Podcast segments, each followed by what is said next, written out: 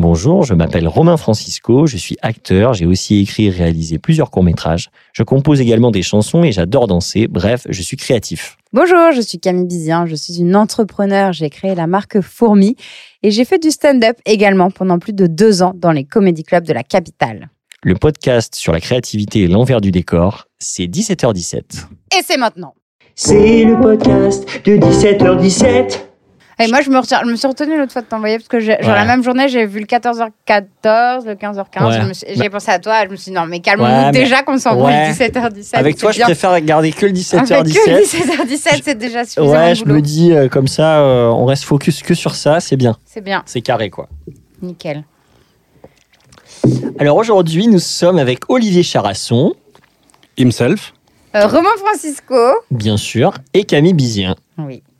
Et ben voilà. Et ben voilà, Le tour de table est fait. le tour de table est fait. Alors Olivier, on se connaît, euh, Pas encore si bien. on se connaît très peu. hein. On se connaît très peu. Mais on est en train de s'apprivoiser. On est en train de s'apprivoiser. non, on s'est vu euh, la première fois devant une porte d'ascenseur.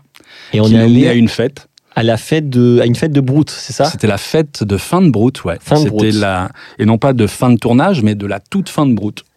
Ah ouais, ouais. Et on a pris l'ascenseur ensemble. Et moi, j'avais vu, euh, je t'ai vu dans plusieurs épisodes de Brout, et à chaque fois, je, je te trouvais excellent. Je te trouve, je me disais, putain, mais il est excellent cet acteur. Eh ben merci. Ce que tu m'avais dit d'ailleurs devant la porte d'ascenseur. Voilà. Je je te remercie vois, de le, Ça me, ça de le me- redire voilà. publiquement. Ça me fait plaisir. il est ben, constant. merci. Il est constant, très constant, euh, Jean-Michel. Et après, après ça, on s'est un peu croisé sur les réseaux. En tout cas, moi, j'étais abonné à ta page. Et puis, et puis pourquoi euh, bah, votre 17h17 que j'ai vu passer sur ta page Instagram et vu qu'il y avait une interview, un long entretien que vous avez fait, enfin une longue discussion avec Bertrand Huskla qui m'intéressait, j'ai commencé à Ouais. écouter avec ça. Puis celui avec euh, Philippe Duclos, Ah oui, oui. euh, qui est un acteur que j'aime beaucoup et dont j'aime le travail d'acteur, mais dont j'avais vraiment aimé aussi la, la publication, son livre là sur le juge Robin. oui, d'ailleurs, on s'est t'avais fait, un- t'avais fait un texte. Ouais, euh, un texte ouais. sur Facebook. Ah ouais. Ça, c'était pendant le confinement, quoi. Je venais de le lire. J'aime bien, en tout cas, écrire euh, sur les réseaux quand euh, une chose m'enthousiasme, que ce soit un film, euh, un livre, euh, enfin voilà. Ok. Et puis quand j'ai un peu le temps de le faire et que j'ai surtout quelque chose à dire, parce que sinon, euh, il y a des fois des films qui t'enthousiasment et puis. Bon, tu sais pas euh, quoi en dire immédiatement. Oui, Et ensuite, on s'est on s'est revus par hasard, complètement par hasard, la semaine dernière. Enfin, il y a, Ouais, oui, il y a- Ouais, ouais, ou deux semaines, non, je crois. Et pourquoi? Nous nous sommes parce que revus. nous nous sommes revus, on s'est croisés sur une feuille de service de publicité. Pas de marque, hein, attention. Non, on hein. a tourné une pub et donc moi j'étais dans l'un des spots et toi dans le deuxième. Bien sûr. Voilà. Ah, c'est drôle. Et euh, c'était trop marrant. D'un coup, je- ouais, la, veille, pas- on, se- on voit nos noms. Et j'ai vu que tu tournais très tôt, donc je me suis dit, je vais pas lui envoyer un texto à minuit. Alors que moi, je tournais euh, à partir de. Enfin, j'avais. euh, j'avais Normalement rendez-vous 15 l'après-midi. heures et puis en fait euh, on, on a eu nous un petit peu de retard. donc on tournait a sur fini, un décor euh, avec la merci. figuration, Ouais, avec ouais. tout ça. Puis l'acteur était mauvais quoi, donc Ouais. euh, fallait. Ça bossait pas bien, quoi. C'est pas bien. Et donc, donc ça, c'est des pubs tournées. Ça veut dire que c'est des Ouais, pubs qu'on ça, ça- verra. euh, ça un arrive. Il va y jour. avoir voilà. Ça arrive. Et t'en, t'en as des, enfin, t'en, t'en as déjà fait des pubs euh, ou c'était, Ah, j'en ai fait euh, beaucoup. t'en as Même fait trop, beaucoup je dirais. Tu vois, j'en Ah ouais ai fait trop. Ouais. Après, euh, j'en fais parce que d'abord, euh, pour des raisons strictement financières. Bah oui. Euh, Voilà. Moi, je, si j'avais les moyens de ne pas en faire, je n'en ferais pas. Après, euh, au-delà des moyens financiers, ça reste un exercice. Certaines pubs sont très très drôles. Alors les plus drôles que j'ai fait, c'est quand même pour Internet. Ah, D'ailleurs, je vous les ai pas envoyés, mais il y en a qui sont sacrément drôles et ou plutôt bien écrites, ou tu vois. L'exercice reste le même, hein, je dirais, pour Oui, l'acteur, oui. quoi. Et après, euh, pour la télé, j'en ai fait plein. J'en ai même fait une où j'étais récurrent et j'ai arrêté de la faire parce Ah que ouais c'est la première fois dans ma vie où on me reconnaissait dix fois par jour dans la rue. Ah ouais. Donc j'ai arrêté de la faire. Je voulais surtout pas être associé à, à Monsieur Machin. et donc j'ai arrêté. Et je préfère, voilà, je préfère être anonyme et tranquille dans, dans la rue Ok. plutôt que reconnu pour ça. Après c'était sympathique, je veux dire, hein, mais c'est, mais non, c'était trop quoi. J'ai marre de réussir à se faire reconnaître. euh. Bah, Parce qu'il y a, c'est que les pubs, en plus, il y en c'est a ça, une, on aussi, dira c'est pas fou. le nom, mais il y en a une, euh, vraiment, on me reconnaît beaucoup, mais pas dix fois par jour. Mais c'est hein. Ça va, de temps en temps quand C'est même. que toi, hein, on te c'est- reconnaît alors que tu ne parles même pas. Ouais, mais ça, c'est, tu vois. Mais toi après t'as un visage qui est reconnaissable immédiatement, je veux dire. Non mais c'est vrai. J'ai une petite que- anecdote, enfin, je me permets direct de une petite anecdote. J'étais à la feria de, euh, pas euh, feria, euh, au fête de Bayonne cet été, et donc il y a une nana qui me reconnaît de la pub, et après elle me tchatche et tout, elles font, ben franchement, dans la pub, ils vous ont pas rangé, hein, parce que franchement, vous êtes mieux en vrai, hein. Et vraiment, dans la pub, en fait, c'est ma tête, quoi. Ouais, c'est ouais. juste que. Il y a rien de C'est plus. vraiment toi, oui. Franchement, ils vous ont pas rangé. J'étais là, ouais, ouais, ouais. Ah, merci. C'était un compliment, mais en fait, En enfin, fait, c'est vraiment ma, ma même tête, sauf Ouais. que dans la pub, je suis. Voilà, j'ai moins euh, la barbe et la moustache, donc euh, tu vois, je suis un peu plus. euh, voilà, c'est. Mais en un tout cas, la pub, près, tu vois, moi, je me suis, je me suis fait la réflexion que d'une part, une pub, en fait, elle passe énormément, bien Ah plus bah, qu'un téléfilm. Un téléfilm, c'est donc elle passe à la télé. Moi, celle dont je vous parlais tout à l'heure, pour laquelle on me reconnaissait, elle passait juste après Colanta, je crois. Ah oui, enfin, avant pendant- grosses audiences. avant la Coupe du Monde de foot Ouais. sur BFM toute la journée. Donc en fait, ils te matraquent quoi. Donc évidemment, d'une part, elle passe beaucoup, et d'autre part, là, tu te rends compte qu'il y a encore des téléspectateurs quand même. Oui, même oui, si oui. Euh, Mais il y en a ouais, beaucoup. hein. En il y fait, en a beaucoup, vrai, il y a beaucoup, plus qu'on l'imagine, qui ouais. regardent encore la télé et qui, qui ont une mémoire aussi des visages, des visages qui sont physionomistes, tu vois. Alors ça, ça me sidère, quoi, moi. Qui te disent, ah, on vous a vu là à tel moment, Ah oui. alors que moi, j'en suis mais strictement incapable. Incapable, quoi. Mais après, tu as le truc, nous, on a, j'ai pas la télé, mais cet été, on a loué une maison, il y avait la télé et pas Internet. Et donc, du coup, on s'est remis à regarder la télé, Ouais, des trucs qu'on fait jamais, tu vois, à l'ancienne. Ouais, ouais. Et j'avais pas fait ça depuis des années. Et en fait, tu te retrouves très rapidement ouais, à regarder des trucs euh, absurdes. Enfin, j'ai regardé un truc sur des gens qui fabriquaient leur piscine, des trucs trop chiants. Mais par contre, c'est ça, c'est entre chaque coupure pub, là où j'ai été étonnée, c'est que c'est effectivement tout le temps les mêmes. C'est-à-dire que sur un, un film où maintenant tu as deux coupures pub de 5 minutes et pendant 5 minutes, tu as la même, les mêmes qui reviennent. Ouais, c'est ça. Donc effectivement, C'est si un tu regardes quoi. euh, beaucoup la télé, euh, tu peux quand même repérer euh, rapidement les, les gens. Mais- Et les acteurs de télé, d'ailleurs, à ce propos, sont bien plus populaires. Tu vois, les acteurs de scènes de ménage, de, Oui, de genre Bah de oui. feuilletons récurrents, de, de Plus belle la plus vie. belle de- la vie. euh, sont bien plus Soleil. populaires en termes de notoriété que des acteurs de cinéma. euh, Mais parce que c'est tous les jours. Parce que c'est tous les jours. dans le foyer des Français tous les exactement, jours, ouais. Exactement. Enfin, en tout cas, de ceux qui regardent, quoi. Ouais, ouais. Donc ça donne lieu à des choses. euh, et c'est vrai que moi, le, tu vois, la, la popularité entre guillemets, euh, je la, je, je la cherche pas à tout prix, quoi. Vraiment, je, je m'en passe très bien. Mais si en plus elle vient pour une chose, non pas dont, dont j'ai honte, tu vois, parce que je n'ai absolument pas honte de faire des pubs. Mais si c'est par là que je dois être reconnu, je préfère pas. Ouais, ouais. Si c'est trop en tout cas là, parce que c'était Ouais. une série de pubs et tout. Là, J'étais récurrent, beaucoup, donc on avait fait un Ouais, spot. euh, tous les six mois, il y en avait un nouveau, tu Ah vois. ouais, c'est énorme. Voilà. Et donc, bah, je sais pas, comme Cerise un temps, ou j'en sais rien, tu Oui, sais, oui, enfin, oui. des personnages comme Ouais, ça, quoi. Puis en plus, il était très identifiable, le personnage. Hmm. Donc, euh, donc non. Ok. Et alors, euh, bah, sur, euh, sur ton actu, là, donc, euh, tu joues dans une série qui s'appelle Rictus, Absolument. de Arnaud Malherbe et Marion. Frestray. Euh, Marion, elle est surtout scénariste, elle n'a pas encore réalisé, mais ils coécrivent, je pense, je sais pas s'ils ont beaucoup coécrit, je sais pas si Marion a fait partie des projets précédents d'Arnaud, qui avait fait Moloch pour Arte, qui avait fait Chef sur France 2, Ah, d'accord. euh, qui avait fait quoi d'autre, qui a fait un, premier film de cinéma, un film de genre en juin dernier, enfin non pas en juin dernier, il y a peut-être un an maintenant, euh, qui s'appelait Ogre, qui est sorti euh, juste après les confinements, là, tout ça. Donc voilà, je sais pas dans quelle mesure Marion avait travaillé là-dessus, mais en tout cas là sur cette série-là, ils ont coécrit la série ensemble, quoi. Et alors, donc, le pitch, ça, ça, ça a l'air délirant. Enfin, moi, je l'ai pas Ça l'est, alors a c'est étonnant parce que le pitch c'est une, une dystopie d'ailleurs, je sais pas s'il faudrait vraiment dire ça, on est dans un, dans un pays euh, dans lequel on a on n'a plus le droit de rire. Euh, on n'a plus le droit de rire parce que euh, le rire est, Est nocif, est nocif, nocif. et puis surtout ne, est, d'abord moqueur, hein, on le sait, le rire Ouais. il est d'abord moqueur, donc méchant a priori. Et euh, donc on n'a plus le droit de rire pour, euh, pour la paix des foyers et la bienveillance généralisée. Quoi. Et donc on est dans ce pays-là où un personnage principal, Fred Testo, dont j'ai oublié le nom du personnage d'ailleurs, Franck peut-être bien, je sais plus, j'ai aucune mémoire des prénoms et des noms de personnages ouais, et tout ouais, ça, on s'en fiche. Pareil. Pire que toi, je pense. Ah, ouais, moi je suis assez balèze dans le domaine. Et donc le personnage de Fred Testo est dans une boîte qui est, sar- qui est chargée de surveiller euh, à l'aide de drones la population et de détecter le moindre rire euh, ici ou là. quoi. Et je suis son patron, lui c'est le meilleur employé du mois. Et puis euh, dans le premier épisode, dans, dans la boîte, il va y avoir un éclat de rire. Et là. Et toute la question va être de savoir qui est le traître.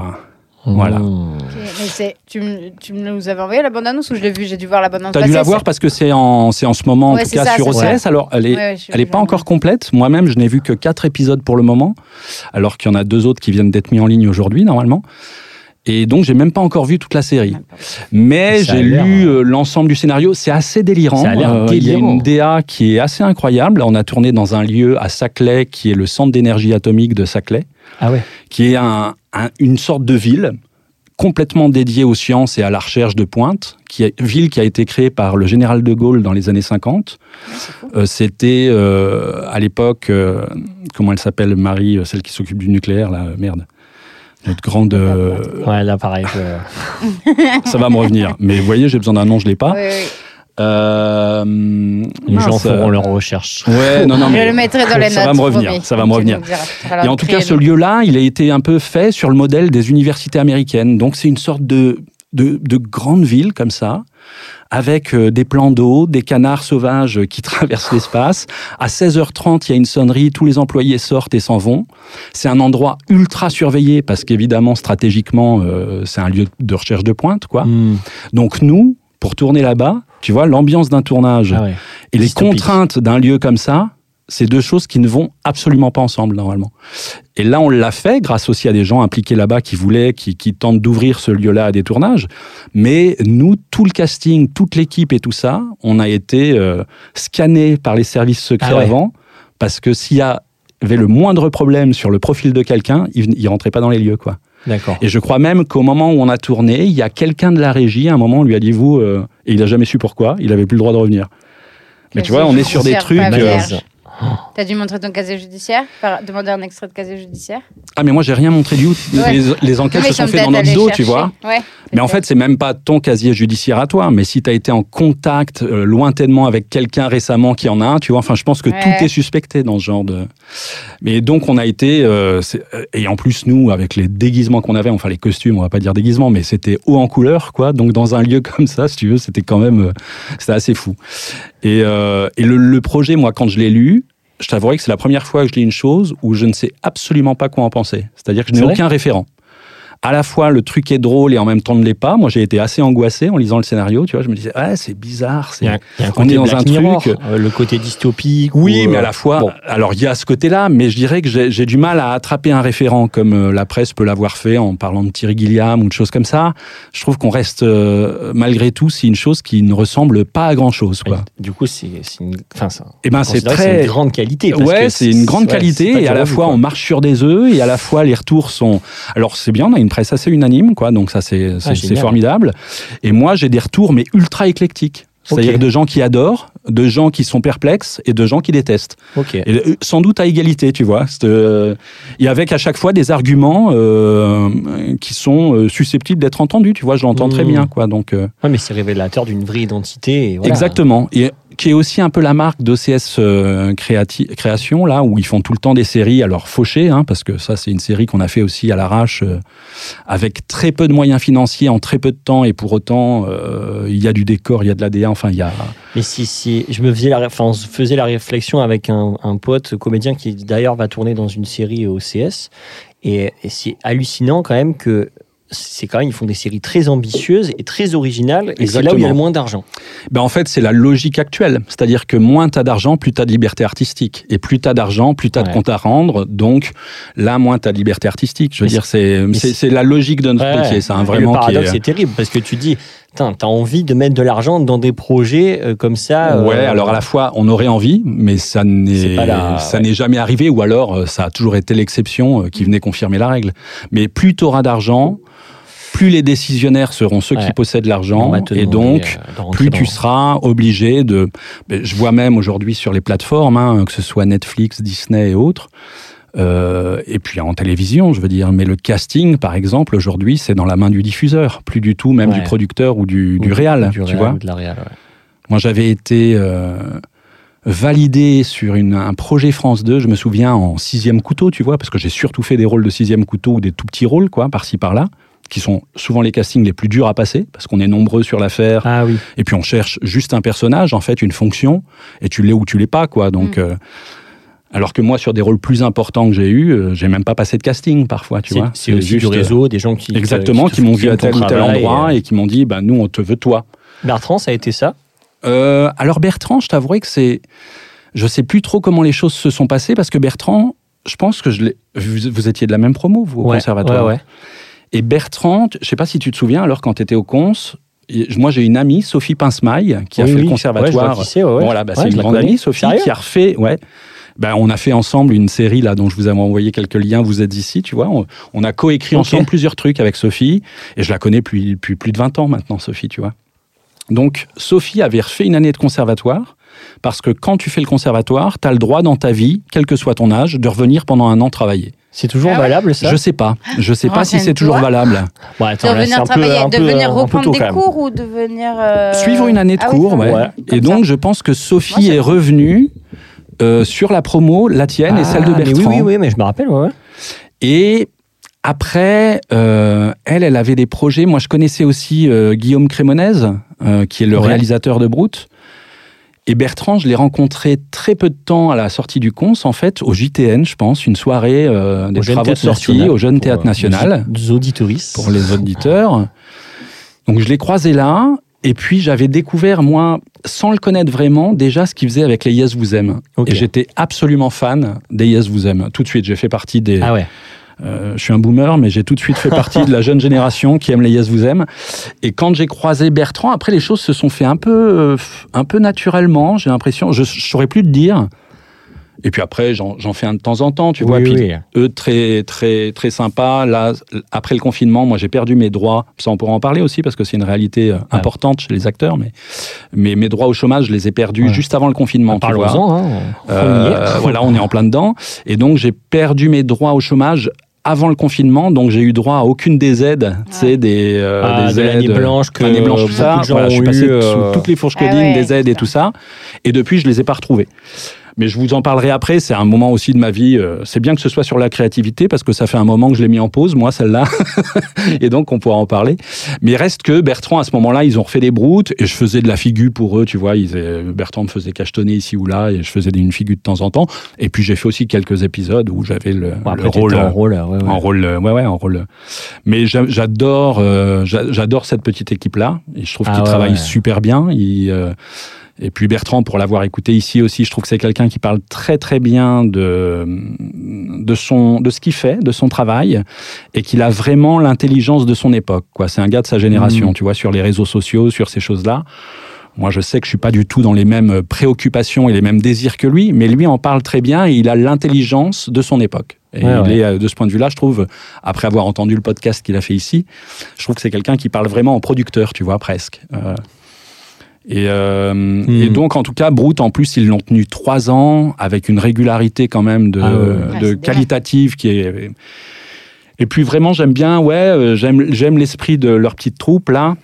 Des Yes Vous Aime, des copains qui font des trucs ensemble. En plus, sortant du cons, je trouvais ça très très drôle qu'ils fassent des trucs bien, bien Oui. barrés, bien, On enfin, tu vois, bien décalés. Enfin euh, voilà.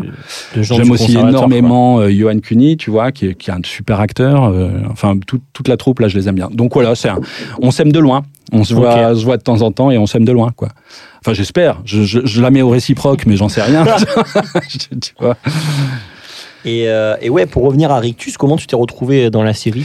Alors, Arnaud Malherbe m'avait vu. euh, alors là, pour le coup, c'est lui qui m'a choisi et qui m'a imposé. Ah ouais. Je dirais. Ouais. Ça, c'est Euh, merveilleux. Quand La ça arrive, classe. ça, Et c'est la première fois qu'on travaillait ensemble, même si on était amis sur Facebook depuis un bon moment.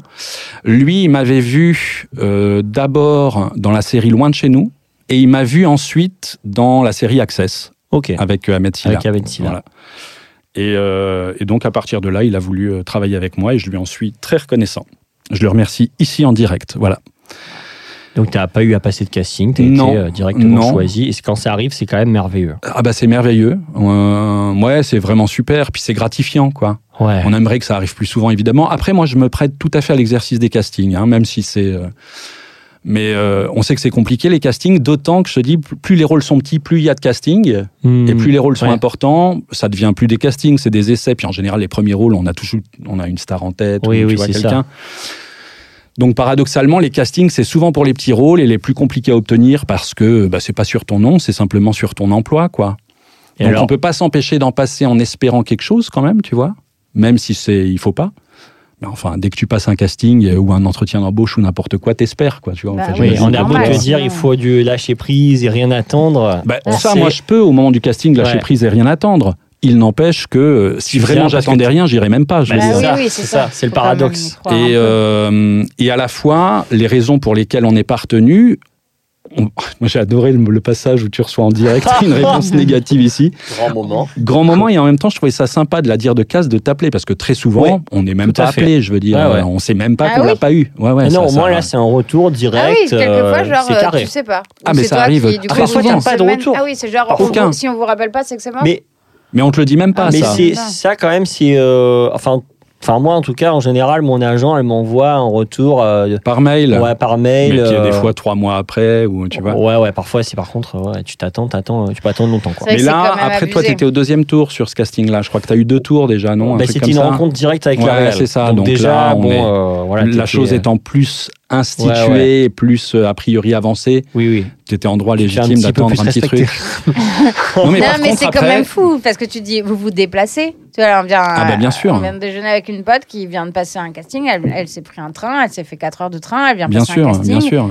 Euh, ça se trouve, si elle t'est pas prise, euh, bon bah. Ah ben ouais, c'est pour notre gueule. Avant, les, les castings étaient payants, hein, c'est-à-dire que les acteurs étaient payés. Oui. Je crois Et que c'est le cas, euh, c'est ce que disait Duclos, non En Angleterre, notamment, Ouais, aux États-Unis. Angleterre, je sais ouais. Mais. Godard, par exemple, sur, sur les derniers films qu'il a fait, euh, où il y avait quelques acteurs, il, il défrayait les castings. Tu vois, il y a Ah encore ouais. quelques personnes comme ça. Je ne sais pas si René faisait ça, mais il y a encore quelques princes comme ça Ah ouais. qui payaient les castings, ce qui me paraît euh, en effet logique puisqu'il y a eu travail, quoi. Et ensuite, les castings, quand tu l'as pas, on peut pas s'empêcher de vivre le truc comme un échec, malgré tout. Alors moi, je sais qu'au début, ça pouvait me travailler euh, quatre jours, et aujourd'hui, ça me travaille euh, une minute à peine, tu vois, Ouais, un tu refus. passes, tu. Et puis surtout, aujourd'hui, euh, très souvent, je comprends pourquoi je l'ai pas eu. C'est-à-dire quand je vois le rôle, moi, euh, ensuite, je, je le vois pas à chaque fois, je veux dire, mais quand je vois ensuite le film avec la personne qui a été retenue, bah, je comprends que ce soit pas moi. dis, je ouais. dis, ben évidemment, c'est lui, quoi, tu vois, ou c'est euh, c'est lui le personnage, c'est pas moi, quoi. Ok, ouais, ouais. tu- vois, ça, ça vient de m'arriver dans Tapis, là. Je viens de regarder Tapis, Ah. dans lequel tu es, toi. Ouais. Et quel rôle tu. Et moi, j'avais été casté pour le rôle du maire de Marseille. Tu Ah vois, oui, un type oui. qui arrive à la Ouais. fin Ouais, et ouais, qui, ouais, où les lui dit lunettes, euh, euh, c'est mort pour toi, je vais me présenter, je vais être président de la République, donc lâche ton fauteuil, quoi, en gros. Oui, oui. Bon, moi, j'avais pas lu du tout le scénario ni rien et tout. Puis le maire de Nice, je suis juste allé rapidement voir à quoi il ressemblait, mais donc j'ai passé ce truc-là de Marseille, pardon. Mais quand je vois le- la série, donc après un peu déçu, tu vois, comme à chaque fois, Ah bah bah, oui. j'avais deux jours de tournage. D'abord déçu pour des raisons aussi strictement financières, hein, quand t'as Oui, rien bah, lu du base. scénario et que tu sais pas à quoi Bah tu vas participer. Bah, c'est sûr, là, de Bon, on a base. envie de taffer, quoi. Bah oui, de- Ouais, ouais. exactement. C'est-à-dire que même les- ton ambition artistique, quand t'as pas de scénario dans les mains, bah, enfin, je veux dire, Oui. c'est juste pour faire ton On taf. ne quoi, tu demande vois. pas ce qu'on en pense, ou alors c'est au feeling du projet parce qu'on a peu d'infos et on se dit, ah bon. Exactement, on mais va. C'est rare d'avoir le scénario vraiment en main, d'avoir tout lu en se disant Mm. putain ça j'aimerais vraiment le faire, tu vois. En général, c'est de la télé, machin, t'as une petite scène, tu sais Mm. pas à quoi t'en tenir. Et là, en l'occurrence, j'avais aucune indication de jeu et tout ça, mais quand je vois la série Tapis, là, que j'ai j'ai fini de regarder, ben, je vois le mec qui joue le maire de Marseille, évidemment c'est lui, je comprends tout à fait que ce soit pas moi, quoi, tu Ouais, vois. ouais. Il est parfait dans son rôle un peu à la Gollum, un peu, tu sais, le type Ouais, un peu ouais, ouais. qui essaye d'avoir le dessus, mais qui en fait a le dessous immédiatement, enfin, puis Mm. physiquement, Non, Vous êtes très différents. bah, complètement, hein. complètement. Et puis tu vois le, le rapport avec euh, Laurent Lafitte, enfin, je veux dire, et le, bah, ça marche très bien, je veux dire. Donc, Oui, oui, oui. donc les raisons pour lesquelles on n'est pas choisi, en général, sont tout le temps bonnes et elles sont jamais contre soi, tu vois. Enfin, vraiment jamais, quoi. C'est pas une question d'être bon ou mauvais, quoi. Hmm. Et on a beau se le dire, ça, moi, dès que je sais que je suis pas pris sur un casting, j'ai un petit moment de. Ah bah Ouais, ouais, tu dis, ah, merde, faut le digérer un petit peu quand même. c'est ça, Après, ça, exactement. tu transformes et tu essayes de rapidement et tu dis bon allez hop. euh. Et puis parfois quand t'es pas pris c'est aussi bien parce que ça te permet autant de faire un projet que tu pas pu faire Ah, bien, si bien tu avais sûr. été pris sur euh, ce casting. Puis parfois, tu vois le film derrière et tu es très content de pas en Oui, faire oui. partie sur un plan artistique, tu vois. Enfin, tu te dis, bah, Oui, bah, il y a une logique à ça, quoi. Donc, c'est particulier. Toi, tu l'avais eu. euh, vous avez tourné où le, le- Toi, tu fais l'arbitre, hein, pour Ah, moi je rappeler dans le tapis. à, à Créteil on avait tourné. Rôle stratégique, Rôle puisque tu es stratégique. quand même. euh, j'ai toujours pas fini. il Faut que je Ouais, anecdote mais bon aff- Bon, après, Parce que- l'anecdote, on la connaît. C'est c'est le match qui a été euh, contre Valenciennes, qui a Ouais. été euh, acheté, ouais ouais. qui est d'ailleurs une, un- une petite aberration quand on y repense, parce qu'on se dit, mais pourquoi? C'est une erreur quand même. euh, Stratégiquement, c'est une erreur d'avoir fait ça, quoi. Et toi, tu es le, bah, le premier à recevoir la match, plainte, quoi. ouais, la, la, ouais, la Enfin, réclamation. le- le- la réclamation, par, euh, tu par joues le, le- voilà, Ouais, ouais. c'est ça. Et tu y es parfait dans le rôle. C'est, Ouais, tu vois, mais merci. et vu que c'est des rôles qui sont des fonctions, je veux dire, ce que Oui, tu as joué, toi, c'est une fonction, c'est pas un rôle, je veux dire. euh, Et je le dis pas, euh, tu vois, c'est, des fonctions, quoi. Donc moi, j'ai passé plein de trucs pour jouer qui, le juge, l'avocat, le maire. euh, Et c'est rare d'avoir dans ces rôles-là quelque chose à défendre qui ne relève pas de la fonction. Tu vois, c'est souvent Oui, un rôle strictement informatif, c'est-à-dire sans grand intérêt. Difficile à jouer, mais sans grand intérêt. Ouais, mais pour, tu vois, je pense au film Anatomie d'une chute. ouais. Euh, donc c'est un film de procès qui se passe dans un tribunal. Bah, Bah, je sais, je l'ai vu, j'ai bah, adoré tu ce film. beaucoup de rôles fonctions et qu'est-ce qu'ils sont bien joués, mais parce que aussi c'est des belles partitions. Ah ben c'est plus des fonctions justement, c'est des vrais rôles là. Moi, ce que j'appelle vraiment la rôle, le rôle fonction, Oui, oui, c'est une scène, c'est euh, ah Monsieur le Ministre, tu vois, c'est-à-dire qu'une Ah fois- oui. Non, non, là, ils ont des vraies fonctions, mais après, c'est des rôles. C'est-à-dire qu'ils ont vraiment quelqu'un à défendre, quelqu'un à juger sur la durée. Tu vois, oui. ils sont, Oui, c'est développé. ils en sont fait, impliqués. C'est-à-dire, bien sûr, leur Ah fonction est mise en situation sur la durée, quoi. Mais ce que j'appelle, moi, un rôle fonction, c'est. euh, pardon, je sais pas, je, je m'enlève du micro, là, mais. euh, Oui, ce que bah, j'appelle la rôle fonction, c'est. c'est- euh, Voilà, c'est ça. Bonjour, madame la boulangère. Ben, Qu'est-ce que je vous sers? Ben, Deux croissants. Ben, tenez, monsieur, tu vois, point. Oui, oui, oui. Bon, ça, t'en as plein les films, tu vois. Oui, oui. Et donc- C'est assez pas. d'être- Enfin.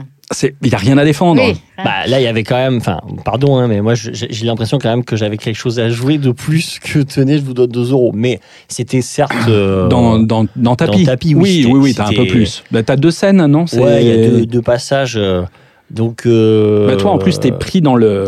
Enfin, c'est-à-dire que là où tu sors un peu de la fonction, c'est que t'es pris dans la situation, dans le nœud de l'intrigue. Oui, là, parce que tu du coup, Tapi débarque dans, euh, dans, la, dans le bureau. Mais effectivement, je je suis d'accord avec toi que c'est. Voilà, c'est. Enfin, en tout cas. euh, mais d'ailleurs, pour des rôles fonctions, toi, tu tu tu t'habilles comme la fonction euh, le En demande casting, tu veux Ouais, dire En casting. Ben, vu que j'ai une garde-robe toute pourrie, en général, non. Enfin, autant que faire se peut. Je viens pas en short si c'est un mec, tu vois. Mais en général, j'ai vraiment trop peu de, trop peu d'éléments de costume. Une veste de costume, tu vois, qui fasse un peu la blague. Mais non, je, enfin, au minimum. Puis souvent, je passe le casting et après, j'ai d'autres trucs à faire dans la journée ailleurs. Ouais, donc, donc, ça, euh, c'est très pénible de, te balader avec tes fringues. Puis alors, si c'est un casting de fringues, t'as envie de dire, bon. Enfin, je sais que l'habit Oui, fait oui, le moine hein, quand on joue, évidemment, tu vois, mais, mais je, à minima, disons. Je donne un ou deux signes euh, du truc, mais voilà, quoi. T'avais mis quoi? T'avais mis un polo pour le casting de Euh, l'arbitre non, moi j'étais allé, j'étais vraiment allé. euh, Enfin, j'avais acheté un short noir et j'avais demandé à un pote qui me prête son maillot de l'équipe de France. Ah oui, le foncé. putain, oui, t'y Ah ouais. allais, Mais tu vois, toi, dans cette scène-là, on t'identifie immédiatement physiquement. Ça passe d'abord par ton physique. C'est-à-dire, dans moi, quand j'ai eu la scène. Et le costume. Et le costume, Ouais, évidemment. ouais, Mais je veux dire, c'est ça Ouais, immédiatement. Oui, T'as oui. tout de suite un statut qui est là, avant Oui, même oui. que tu joues quoi que ce soit. Bam T'es l'arbitre, tu vois. Ouais, Donc, on voit ouais. bien comment le. Il faut que ça se. Ouais, ouais, il faut. Et vu que tu en es en deux scènes, en effet, bah, c'est Bah, très bien que ça passe aussi et d'abord par là. quoi. Bah ouais, ouais. Évidemment. Et, euh, et du coup, tu prépares tes castings comment? En apprenant mon texte. C'est la seule chose que je fais, moi, en fait, hein, euh, en général. Et en plus, là, je sais pas si c'est le fait de vieillir, mais j'ai l'impression d'avoir moins de mémoire qu'avant. C'est-à-dire que là où le texte ou la mémoire, tu sais, on dit, ah oui, mais c'est le dernier, euh, c'est pas une préoccupation pour l'acteur, le travail, euh, ça vient après et tout ça. Non, non, moi, ça fait vraiment partie du travail.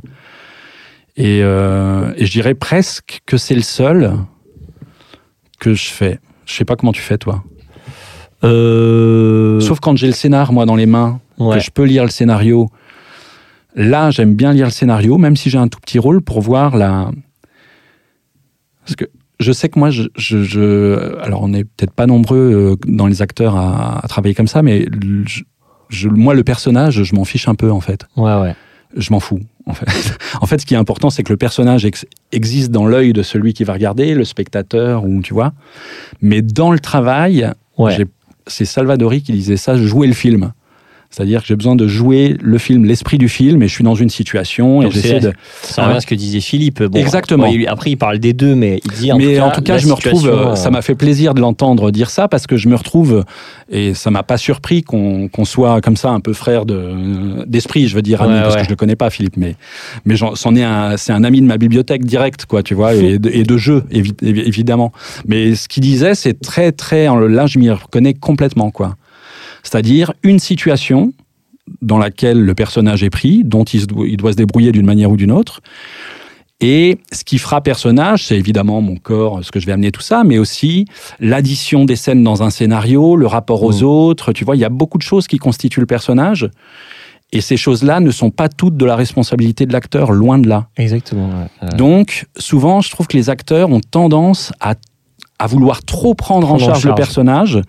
À expliquer, du coup, à devenir un peu explicatif. Oui, ou en tout cas à être redondant, tu vois, à jouer le costume, à jouer la, la blague, à jouer et à trop vouloir euh, charger le, le personnage, ils en oublient le travail du spectateur. Parce que moi, je sais pas, tu vois, moi je regarde un film, je joue avec ce que je vois. Alors je joue comme parce que j'ai peut-être une déformation professionnelle. En tant que spectateur. le- ouais, en, en tant que spectateur, bien sûr. Et je, je m'identifie comme n'importe qui, Mm. si tant est que le film propose un, un processus d'identification classique, parce que tu as des films qui proposent pas ça, mais, mais je m'identifie autant au personnage qu'à l'acteur, puisque je suis acteur. Donc, euh, je sais pas si ça te fait ça, toi, mais des fois, je regarde le film et je joue à la place des acteurs dans ma tête. Ouais, parfois tu aussi. le fais, ouais. ça Ou Bah Parfois, oui, moi, je dis c'est les sûr répliques. que- oui, c'est sûr que tu peux pas le regarder. C'est votre métier, Infernal. quoi. C'est ça, mais après, Parfois, je je garde répète aussi le- le spectateur, c'est-à-dire que je peux être ému, moi, tu vois, euh, et puis je, je peux être délibérément ému de manière volontaire à un truc que je trouve par ailleurs pas bon, mais je peux jouer le jeu, tu vois, c'est-à-dire le jeu de la convention du truc, quoi. Moi, je peux pleurer devant Top Chef, par exemple, Bah oui. tu vois, mais après, si je prends un pas de recul, je me dis, attends, mais des fois, j'ai envie. devant pire que ça. ouais, moi, mais tu vois, on peut, mais- en oui, tout oui. cas, on, on joue avec l'objet qu'on a. Et soit on accepte les conventions du truc et on se plonge dedans avec délice, soit on les rejette et à ce moment-là, bon, bah, ça marche pas, tu vois. Mm. Mais moi, je m'identifie autant au personnage qu'à l'acteur et parfois au réal aussi, vu que j'ai envie de, tu vois, j'ai des velléités de réalisation, même si j'en ai peu fait. Mais euh, des fois, je me mets à la place. Donc, il y a tout ça qui est en jeu en permanence. Et quand je joue, en l'occurrence, euh, bah, ayant conscience de ça, je te dis, le premier truc, c'est de, c'est d'apprendre mon texte. Je sais pas quoi dire d'autre, quoi. Et pour l'apprendre, tu fais comment? Tu as une technique euh, Eh ben, écoute. Alors déjà, il y a les textes qui sont bien écrits et que tu apprends facilement. Ouais, et puis tu as ceux vrai. qui sont très mal écrits et où là, mais ça bug dans ma mémoire. Là, mais Ouais. je sais vraiment pas. Où là, je- je- quand c'est mal écrit, je m'en tiens aux mots, mais apprendre les mots, c'est vraiment pas la bonne solution. tu Moi, je sais que ça passe par- écrit? Bah, si on m'y autorise, oui. Mais des fois, tu sais, quand tu travailles chez toi, tu sais pas encore dans quelle mesure tu auras une marge de liberté pour euh, le Mm. changer. En général, de plus en plus, on l'a hein, quand même. Dans les castings, j'ai rarement eu récemment des gens qui me disaient Ouais, Attention, au- là, tu t'es trompé, c'est en euh, mot près. hmm. Bah, si on fait des alexandrins, oui, tu vois, si c'est un Oui, truc parfaitement écrit. Et j'ai déjà euh, été casté pour des trucs très bien écrits où là, je, comprends tout à fait que c'est au mot près, je- j'y vais même avec plaisir. Quoi. Mais, euh, mais ça m'intéresse aussi de savoir comment tu bosses parce que moi, finalement, le rôle de préparation, enfin le travail de préparation, qu'on fait tout seul chez soi, en plus, moi j'habite seul, donc j'ai personne pour me donner la réplique, mais il faut que j'oublie trois fois un texte avant de le savoir. Quoi. Il faut que je l'oublie. Je vais l'apprendre une première fois, le lendemain, je me réveille, ah, ça y est, je le sais plus. Tu sais, c'est la tête Oui, qui a oui, retenu, oui. mais je le sais Mm. plus. Donc je l'ai oublié une première fois, je le réapprends, je vais le réoublier une deuxième fois, et il faut que je le réapprenne une troisième fois pour l'avoir à peu près dans les pieds, dans le sang, euh, voilà. Donc, t'aimes bien avoir un certain délai, non Absolument. Et, Et- si aujourd'hui je l'ai plus, ce délai-là, purée, ça m'angoisse. Quoi, tu Ouais, vois, ouais, c'est- moi aussi. Je fais toujours en sorte d'avoir, je sais pas, au moins trois jours, je pense. Et il y a une chose qui me manque, jours. Puisque c'est je quand suis même seul. le minimum. Ouais, ouais, Enfin, ouais. T'as un peu envie de dire aux gars, c'est le minimum. Ouais, ouais. Parce Ouais, que ouais. tout le Des monde, fois, euh, bien soit sûr. digéré, quoi. Surtout parce que- quand c'est pour un casting, tu dis mais les gars, euh, vous avez pas que ça à foutre. Vous, bo- vous bossez ou bien vous tournez ou bien il y en a qui ont des petits bouts de job à côté euh, qu'on va forcément Des familles. temps, des familles, des trucs. Enfin, c'est quand même un minimum de respect d'envoyer un texte. euh, Mais au après, là où la mémoire est bizarre, tu vois, c'est que par exemple sur les projets au long cours où j'ai pu, euh, bah, sur Access par exemple, où on tournait tous les jours, et où j'apprenais un peu la veille le texte, mais bon, d'abord j'avais pas énormément de texte. Mais assez vite, par contre, si tu me donnes un texte juste avant de tourner, que je n'ai pas eu la veille, que je n'ai pas eu le temps d'apprendre, là, en mais fait, tu me le donnes, tu vois, on se- ah, imaginons là, tac, on se prend un texte tous Ouais. les deux, on sait qu'on doit le jouer Allez, dans, dans les cinq minutes. Viens, on le fait. Viens, on le fait. Camille, donne-nous un texte. Mais tu vois, si on a ça à faire, et ben paradoxalement, je Ça vais va- retenir super vite. Ça va marcher. Et vu que je vais pas avoir l'oublié trois fois, puisqu'on va le faire juste En derrière, fait, le côté pas le choix, pas le choix, on fonce, et puis on le lit, on retient à peu près, et vu qu'on shoot direct derrière, ben on va le, on va le jouer très bien. On n'a même Oui, pas le temps. C'est la situa- situation, On reste en mémoire vive, tu vois, pour euh, de Ouais. prendre une analogie. On reste en mémoire vive, tac, tac, Oui, oui, tac. c'est vrai, on ça. sait ce qu'on a à se dire, on a vu à peu près, bim, bim, et on y va, quoi. c'est bizarre, hein, ce Et truc ça, c'est très bizarre parce qu'en plus, on est très libre quand on fait ça. Donc, on comprend que des mecs comme Lelouch donnent pas le texte, mais le souffle à l'oreille, tu vois, Oui. pour être débarrassé de ça. Mais il y a une autre manière de se débarrasser du texte. C'est non pas de pas l'apprendre, mais c'est de l'apprendre très bien. Ouais, et totalement et, euh, digéré. et moi, je trouve, totalement digéré, et voilà. Et quand on fait du théâtre, on sait combien il faut passer par un ressassement euh, avant d'être Ouais. libre par rapport à ça. Mais moi, j'ai besoin de l'oublier. Et la seule chose qui me manque, sauf quand j'ai des amis euh, sympas qui sont là, mais même ça, je le fais difficilement, c'est qu'avant de passer un casting, j'aime bien quand même pouvoir le dire une fois à quelqu'un. Ouais. C'est-à-dire l'adresser réellement à quelqu'un. Je pense que c'est une très bonne euh, idée. Parce que la mémoire, quand même, l'adresse, qui est le principal Mm. de notre métier, le jeu, quoi, c'est surtout de l'adresse, de, de je te parle, tu m'écoutes, et tu me parles, je t'écoute. Et ça, ça ne relève pas du jeu dramatique, c'est une, une chose qui n'est pas fictive, tu vois, dans la... Hmm. Mais ça, ça me manque souvent. Donc je déteste les tapes, évidemment. Enfin, tout ce qui est, tu vois, je m'enregistre tout seul et je dois essayer de. Ouais. Ça, je déteste ça. Mais il y a euh, des gens les qui tapes, adorent. Tu hein. peux les faire avec euh, des, des potes comédiens. Oui, oui, oui. euh. Mais euh, ce qui m'arrive à chaque fois, je le fais avec des potes comédiens ou non. D'ailleurs, je suis obligé. Mais quand t'habites seul, faut appeler quelqu'un. Faut tiens, Oui, est-ce que tu peux venir chez moi Tu vois. Enfin. Alors t'en as qui adorent parce qu'ils ont le temps de faire ce qu'ils veulent. Mhm. Mais toi, tu fais comment quand tu euh, Alors, euh, de, euh, pour préparer un casting et pour, Ouais. Et ta mémoire, elle fonctionne comment la tienne moi, j'aime bien faire par couche. Alors maintenant, j'avais lu un livre de Fabien Olicard sur la mémoire. Non, Ah, enfin, j'avais feuilleté. J'avais feuilleté. Tu me donneras les références, ça m'intéresse. Euh, bah, c'est. La mémoire. ouais, là, enfin, tu tapes mémoire Fabien Olicard. Je pense que t'as le Ah, bouquin. mais je vais oublier le nom. Ah. Je Fabien le mettrai Licard, dans j'ai les notes oublié. du Mais il écrit du des livres géniaux, ce mec. Ouais. C'est Ouais. un, ouais, un mentaliste euh, qui, a fait plein de bah, vidéos sur je, YouTube. je dois voir. Oui, oui, je vois qui c'est. C'est le jeune là qui lui fait. qui a fait euh, un truc sur ouais. le temps. Il a fait un truc sur le temps aussi. Ouais, sur le temps. Ah, mais alors euh, j'ai même ton dû temps, écouter ce euh, qu'il a dit sur la mémoire, mais euh, tu vois, j'ai oublié. Et lui, il dit euh, pour euh, travailler efficacement, il faut travailler 15 minutes. euh, en faisant que ça, en étant focus, et après tu fais autre chose. Donc maintenant, j'essaye de. Euh, Bon, je ne le fais pas toujours euh, carré comme ça, mais quand même, je, je me mets un timer, je fais euh, genre 15 minutes ou même euh, plus. Je l'apprends après, je me refais des sessions un peu plus courtes, mais où je fais que ça, que ça, que ça, et après je lâche. Et après, donc je fais ça. Euh, après, je j'ai remarqué qu'en marchant, ça m'aidait vachement aussi Ouais. euh, pour mémoriser. Et après, j'aime bien quand même, oui, avoir un délai. Et je sais que trois jours, c'est le minimum, je trouve. À part, comme tu dis, quand c'est immédiat et que t'as pas le choix.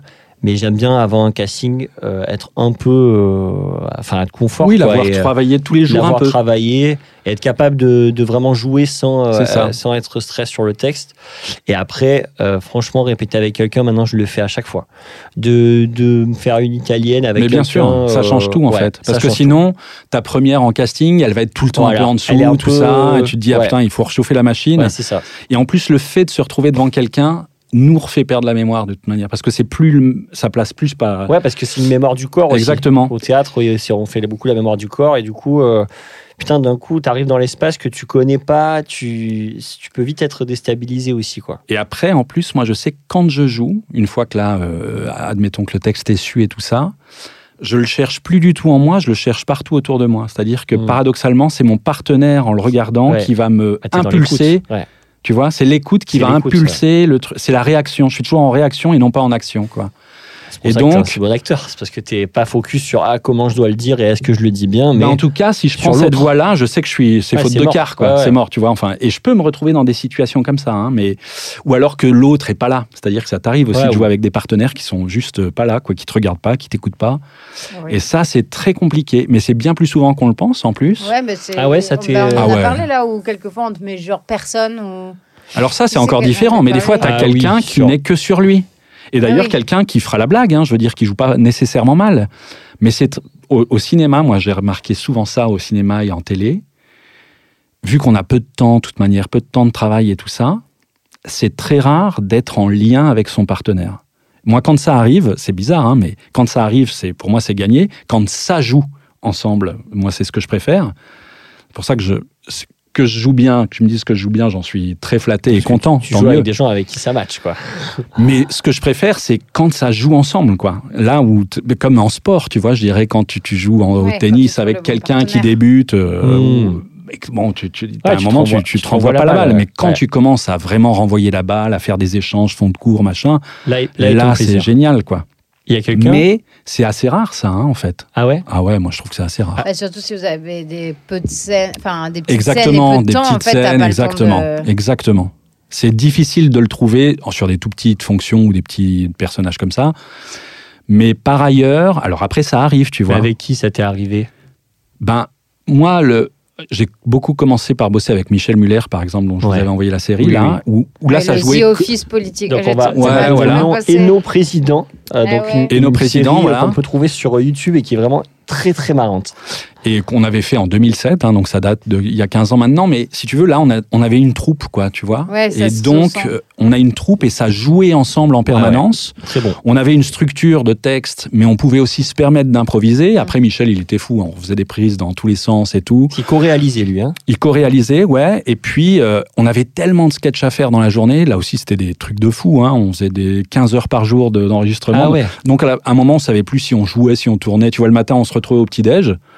On était à, dans un petit château. On logeait tous dans un petit Tout château, je sais pas où. c'était une réalité. Et le genre, truc. on sortait les caméras pendant le, ouais, pendant le Ah ouais, petit-déj. on disait, allez, le premier sketch, oui, ça, se passe pendant le un petit-déj, on le fait pendant son, tu vois, bim, Dans bim. la série un peu. Bah, moi, ça m'a un peu fait penser à The Office, Ah, tu vois. bah à ouais, je suis d'accord. en mode je suis euh, d'accord. le documentaire C'est ça. euh, et tu sens que bah voilà euh, et je, je trouve qu'on ressent ça dans The Office un peu le côté troupe où en fait Bah, moi, je suis content et- que t'en parles. Alors, l'anglais, tu penses à l'américain ou l'anglais euh, version Euh, euh, c'est l'américain que je avec, regarde en ce moment. avec Alors que moi, je suis, Ouais, l'anglais, euh, voilà. Toi, t'es un fan. L'anglais, Moi, j'ai je suis pas un vu. fan de Ricky Gervais. Ouais. je l'ai pas vu encore Qui est une sorte de- ouais, d'exemple. un peu dans le même esprit À fond, à fond. Alors que c'était pas. Est-ce que ça existait déjà la Je sais plus quand c'est de quand ça date Ricky Gervais, The Office. Mais moi, j'ai découvert ça quand c'est sorti, tu vois. Et euh, c'était un ovni au début. Voilà, voilà, typique un exemple de programme où on sait pas encore où c'est drôle quand tu commences à regarder Ah oui, ça parce que, que- c'est quelque chose Ah, de moi nouveau. Entre temps deux, hein, ouais. Exactement. Ouais, ouais. vachement de temps Et en plus, très mal à c'est très pince Ah bah, sans rire, c'est très qui- délibérément euh, malaisant, Mm. avec des situations quand même qui sont assez pénibles pour certains personnages. le ouais. personnage principal est pathétique. Bon, après, c'est du sucre à jouer. Moi, j'ai eu l'occasion de jouer des personnages comme ça et vraiment, j'adore ça. Après, j'aimerais pas y être cantonné, mais j'adore ça parce que en termes de jeu, oh, c'est un délice, quoi. C'est vraiment du sucre. D'être euh, tout le temps dans des postures euh, de, où, où le mec tente un truc, ça se casse la gueule, il essaye là, et Ah. tu vois. Et tu dois annoncer- annoncer les mauvaises nouvelles. Ouais, puis tu fais semblant que c'en est des bonnes. Ah enfin, tu vois, ce oui, genre oui. de truc, euh, enfin, de personnage qui essaye au maximum d'être au meilleur de lui-même et qui monte le pire à chaque fois malgré lui, quoi. Parce que le pitch, parce qu'on n'a on n'a pas trop pitché du coup, mais. de euh, The Office ou de Loin de chez nous Non, non, De- moi- Pardon, de, de, de de- Eno Président Eno Président. Alors, Eno Président, c'était donc une série pour Paris Première, une série avec des, des sketchs qui faisaient entre 3 et 5 minutes, je pense, je sais plus exactement. Et c'est un petit maire de province, Pierre Hainaut, qui décide de se présenter au présidentiel. À l'époque, c'était les présidentielles Sarkozy contre Ségolène Royal. Et euh, il va pour ça se faire entourer et aider d'une équipe de communicants. hein. La communication en politique, on sait maintenant depuis fort longtemps, depuis Séguéla, euh, à quel point elle compte. Euh, et donc, il va employer sept communicants là qui vont être euh, son bras armé. Et on le retrouve dans mille situations de campagne présidentielle. Ah, c'est très, très drôle. hein. Et euh, le personnage, donc, c'est Michel Muller avec euh, le physique qu'on lui connaît, euh, plutôt bonhomme, ça marche gentil. très bien et il y a d'ailleurs un côté un peu euh, Hollande euh, c'est ça, exactement. Ah ouais. Et qui était pour lui un peu son modèle. ouais ouais Euh, le- Ah l'homme ouais. normal, tu vois. Quand Hollande n'était pas encore Ouais, euh, quand- président, voilà, hein, tu vois. C'était avant. Hollande Et absolument. avant que Hollande se présente Exactement. et Pré- prémonitoire. euh, Bah, régime écoute, et Camille, la référence vie office et François Hollande, c'est dans Tu le mille. hein. Là, Je veux ça dire, c'était vraiment, euh, ouais, j'ai bossé hein. Elle a bossé Camille. hein. c'est vraiment Non, mais dans ça m'a direct fait penser à François Hollande avant qu'il se présente et que là, il se pimpe un peu, mais il y a un peu ce côté, ouais, du... c'est c'est très marrant. Et donc dans le jeu, bah, c'était ça. Et je pense que si la série vieillit bien, et je trouve qu'elle vieillit très bien, moi, qu'elle est tout, Mhm. tout le temps regardable, alors que elle, elle est toujours d'actualité, je trouve. Bah, le jeu y est pour beaucoup. D'abord le thème, évidemment, mais le Ah, mais ça fait joue que bien. Ça joue, c'est- ouais, très ça vrai, quoi. Ça exactement, vrai, si tu- exactement. Tu vous sens emmerdé. C'est ça, euh, c'est ça, c'est gênant. Il y a plein de moments où euh, on donnera pas la fin parce que moi je sais que j'avais eu le DVD, je sais pas si on le trouve encore, mais maintenant tout est sur YouTube et ça se regarde presque. Tu peux le regarder comme un long métrage. C'est quand Ah tu ouais, prends ouais. le premier et que t'enchaînes et que t'enlèves les, les petits jingles, enfin les petits génériques de début. Ça fait long métrage en fait, parce qu'on avance dans la campagne, on est dans des problématiques et ça marche bien aussi. Enfin, alors qu'en général, j'aime pas trop enchaîner des épisodes, moi, mais donc voilà, Ouais, ça c'était nos présidents. Ça s'enchaîne. T'aimes pas trop enchaîner les épisodes sur une série? Jamais. Camille, C'est- euh, bah, c'est- Non, mais c'est la... bah, la base. The série. Binger. Non, mais justement, je le suis pas du tout, moi. Alors, Ah ouais? pas. Crazy Et Binger. même 24 heures chrono quand ça sortait. Toi, c'était En fait, deux moi, ans ce que, chrono. non, mais moi, ce que j'aime, c'est l'épisode. Il fait 50 minutes, on va dire, entre 26 et 50, tu vois, ou une heure. Et derrière, j'ai ma soirée. Et j'aime bien attendre le lendemain pour un par jour, ça me Ah, va. Moi, je suis un peu plus comme toi, hein, en vrai. Ah bon Ouais, je peux pas binger, moi. Je un, deux Ah. max. Et sinon, je, au max, bout d'un trois, ça me Bah, lasse. bah, évidemment, tu te lasses et tu, culpabilises et, et tu t'en veux trop de ta soirée, mais c'est la base euh, à une heure et demie quand tu te dis, c'est plutôt vers minuit et demi, tu dis, je re- regarde un ou pas, tu vois. Mais je pense qu'il y a plus, ouais, il y a vraiment Mais deux profils. hein. Il y a les bingers et ceux qui euh, sont. euh, Mais moi, je suis contentés. tarée. Mais après, sur les séries, Mais j'arrive à cela me étant, t'as plus peu. le profil, tu vois, de la, la série est faite par principe Oui, pour, pour ça, ça, que- ouais. tu vois. Mais euh, non, moi je- j'aime bien attendre. Puis souvent le scénario, je dis oui, oui, je vois ton petit cliff à la fin, d'accord. Bon bah, je vais, tu vas pas m'avoir comme ça, quoi.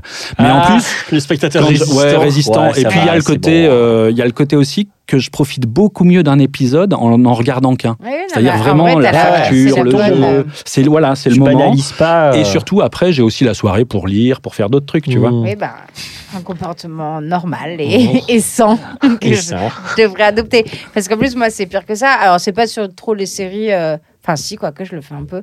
En fait, à même à des moments, j'avance comme ça. Ah oui, donc Je toi, t'es regarde un vraiment peu dans le le début, truc. ouais, je regarde un peu la non. fin et je reviens en arrière. Ah ouais. Ah folle, ouais, ça c'est chaud.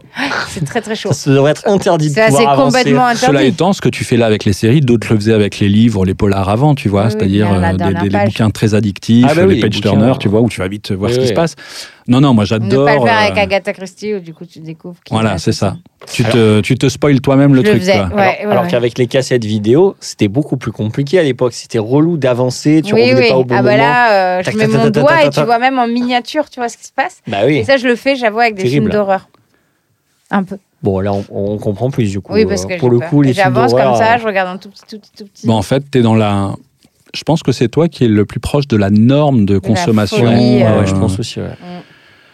Et qui est d'ailleurs. euh, qui est, je veux dire, structurellement, la série, elle est faite, euh, elle est hautement capitaliste de ce point de vue-là. Elle est Oui, faite oui. pour euh, que tu en redemandes, que tu sois addict, euh, tu vois, pour. T'enchaînes.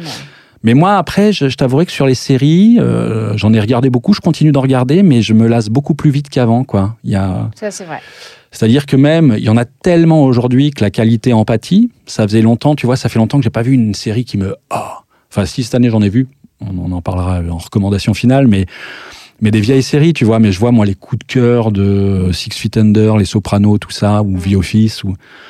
Ouais, des grandes séries comme ça qui m'ont marqué, que j'ai en vidéo, tu vois, ou alors à la Maison Blanche, sur euh, le plan politique, des trucs euh, des années 2000, à l'âge d'or, on va dire. Mm.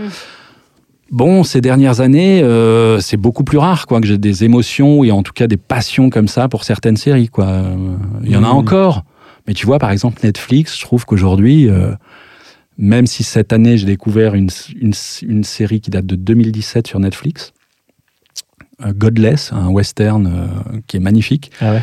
magnifique, mais où là c'est tout d'un coup tu dis waouh une grande série avec des rôles féminins sublimes et tout. Mais par contre, c'est vrai que sur Netflix, là, de plus en plus, je trouve que ça se formate à fond. Enfin, plus rien ne m'intéresse. hein. À Ouais. Là où il y avait beaucoup de liberté au début, c'était un peu le- la hype de la plateforme, Oui, oui. tu sais. Où... Oui, parce que ça, ça a changé de la télé, du coup, il y avait plus de liberté. Sauf que ça y est, ça ouais. revient à la télé. On voit à quel point maintenant Mm. c'est formaté. a- Ouais, ouais. Tu vois, j'ai peu vu récemment des choses, enfin, à part Godless qui date de, il y a un petit moment, mais je, vois de moins en moins de choses qui me, qui Mm. me happent vraiment, quoi. Donc, euh, Love is blind. ah bah, tu me diras, Non, non, tu me donneras des. Il y a la nouvelle saison de Love is blind où c'est des gens dans Love des capsules qui se voient pas et qui font des dates. Ma Ah passion. Ouais. Ah ouais, ça Après- c'est et très après, concept, ça. Tu vois, c'est vraiment le truc concept à fond. Ouais, quoi. ouais, bah ça c'est un truc à ricaine. Il y a la nouvelle saison. J'adore. Et, euh, et du coup, pour, euh, pour revenir à Rictus, du coup, ton personnage, bon, là, d'apprendre le texte, tu l'as travaillé d'une certaine façon ou pareil Alors écoute, c'est bizarre parce que bon là le texte après ça allait, il y avait d'abord j'ai eu le temps de le préparer, j'ai pas des pavés non plus, tu vois, Mhm. c'est un personnage secondaire mais qui est chouette. Euh, Angelo et euh, qui est le patron donc patron de de- cette euh, ouais de ce, cette boîte qui surveille quoi. Tu vois, c'est un peu le- la vie des autres, tu te souviens de ce film là oui. sur euh, Ah ouais, en. Allemagne de l'Est avec quelqu'un chargé bon bah on est un peu dans la vie des autres là. Ouais. Euh, sauf qu'on qu'on guette le rire. Et moi, je suis le patron de cette boîte-là, qui s'avérera être un tout petit peu plus euh, compromis Ouais, qu'il ne l'imagine et qui ne, qui ne se l'avoue. Et qu'il ne le dit. Mais euh, bah, écoute, là, c'était. voir. Je, je sais pas comment dire. Bah, là aussi, c'est alors c'est bizarre là, tu vois, parce que moi j'ai lu le truc. Euh, Arnaud, le réal, on s'est vu dans un café pour euh, une fois que j'avais lu le truc et tout, il voulait qu'on fasse des lectures ensemble, donc ça très bien. Euh, il a eu des petites idées, lui, il me dit ah tiens, tu quand tu t'adresseras à ta nièce, ce qui est intéressant, c'est que tu lui parles tout d'un coup sur un ton très aigu. Donc ça, c'est une idée qui vient de lui, Ah, par exemple. Il y a un moment, je lui, tu vois, Ah ouais? ça va Camille? Ça se passe bien pour toi le podcast? Bon alors je parle comme ça, tu vois, dans la série, puis tout d'un coup, ça va. Camille? Tu vois, un truc Ça ultra coup, condescendant, le mec, euh, en même temps, mais tu vois, euh, paternaliste, condescendant et ridicule, en fait. mais donc, ça, c'est une idée, tu vois, Ouais. c'est un truc, Une indication. une euh, indication qu'Arnaud a eue au moment de la lecture. Mais sinon, après, bah, j'étais un peu en roue libre, tu vois, en proposition et tout ça. Après, moi, je sais que, vu que je, là, pour le coup, j'avais lu, euh, tu vois, j'avais tout Ouais. lu, euh, je trouvais que l'univers était. euh, je savais que c'était de la comédie, par exemple. Et ce que je voulais dire, c'est que, vu pour avoir fait pas mal de comédies, que ce soit Brute, euh, même dans Loin de chez nous, j'ai un personnage drôle, am- avec Ahmed Silla, Access, là aussi, j'ai un personnage qui est bien gratiné. Et, euh, et j'aime beaucoup ça, mais quand il s'agit de comédie, il ce que je vise, je, moi, je, euh, comme acteur, je ne veux jamais jouer la comédie, Oui. tu vois. Et j'aime qu'on rie à mes dépens. Hmm. Voilà, c'est ce que je cherche. Enfin, ce que je cherche. C'est-à-dire que c'est un peu paradoxal parce que je cherche à privilégier ce qui m'échappe le plus. Donc c'est un peu paradoxal parce que le Oui. cherchant, bah, c'est que tu, Tu vois. sais que tu vas produire du. euh, ça va être marrant. En tout cas, moi, quand mais- je joue, quand je joue, je ne, je ne joue pas des situations drôles. Voilà, le, Ouais, le ouais, plus rarement possible. Même que ce soit d'ailleurs avec euh, Guillermo dans Le Roi de la Vanne. euh, au Ah titre, oui, tu vois, Roi de la Vanne, quoi. Mon personnage, là encore, est pathétique. Un pauvre type euh, qui, s'est- qui, qui aurait voulu être patron et c'est une jeune femme plus jeune que lui qui est la patronne. Et il, Il en est un peu amoureux- un peu il est- il et à la fois, voilà, enfin, le mec, il est pathétique. Mais si tu veux, tu vois, le, ce personnage-là, il est pathétique. Donc moi, quand je joue, il faut que je sois le plus premier degré possible. Enfin, je sais que je cherche. Il faut que je joue ça comme de la tragédie, je veux Et dire. comment enfin, tu comme- fais pour justement. bah, stage euh, Avdas. hein. non, Non, comment vois, je fais pour avoir cette, ce premier degré touché juste. Euh, comment je fais? Je- Là aussi, il y a de l'adresse, tu vois. Il y a Ouais. et euh, où l'adresse ça compte beaucoup, le, que ça joue ensemble.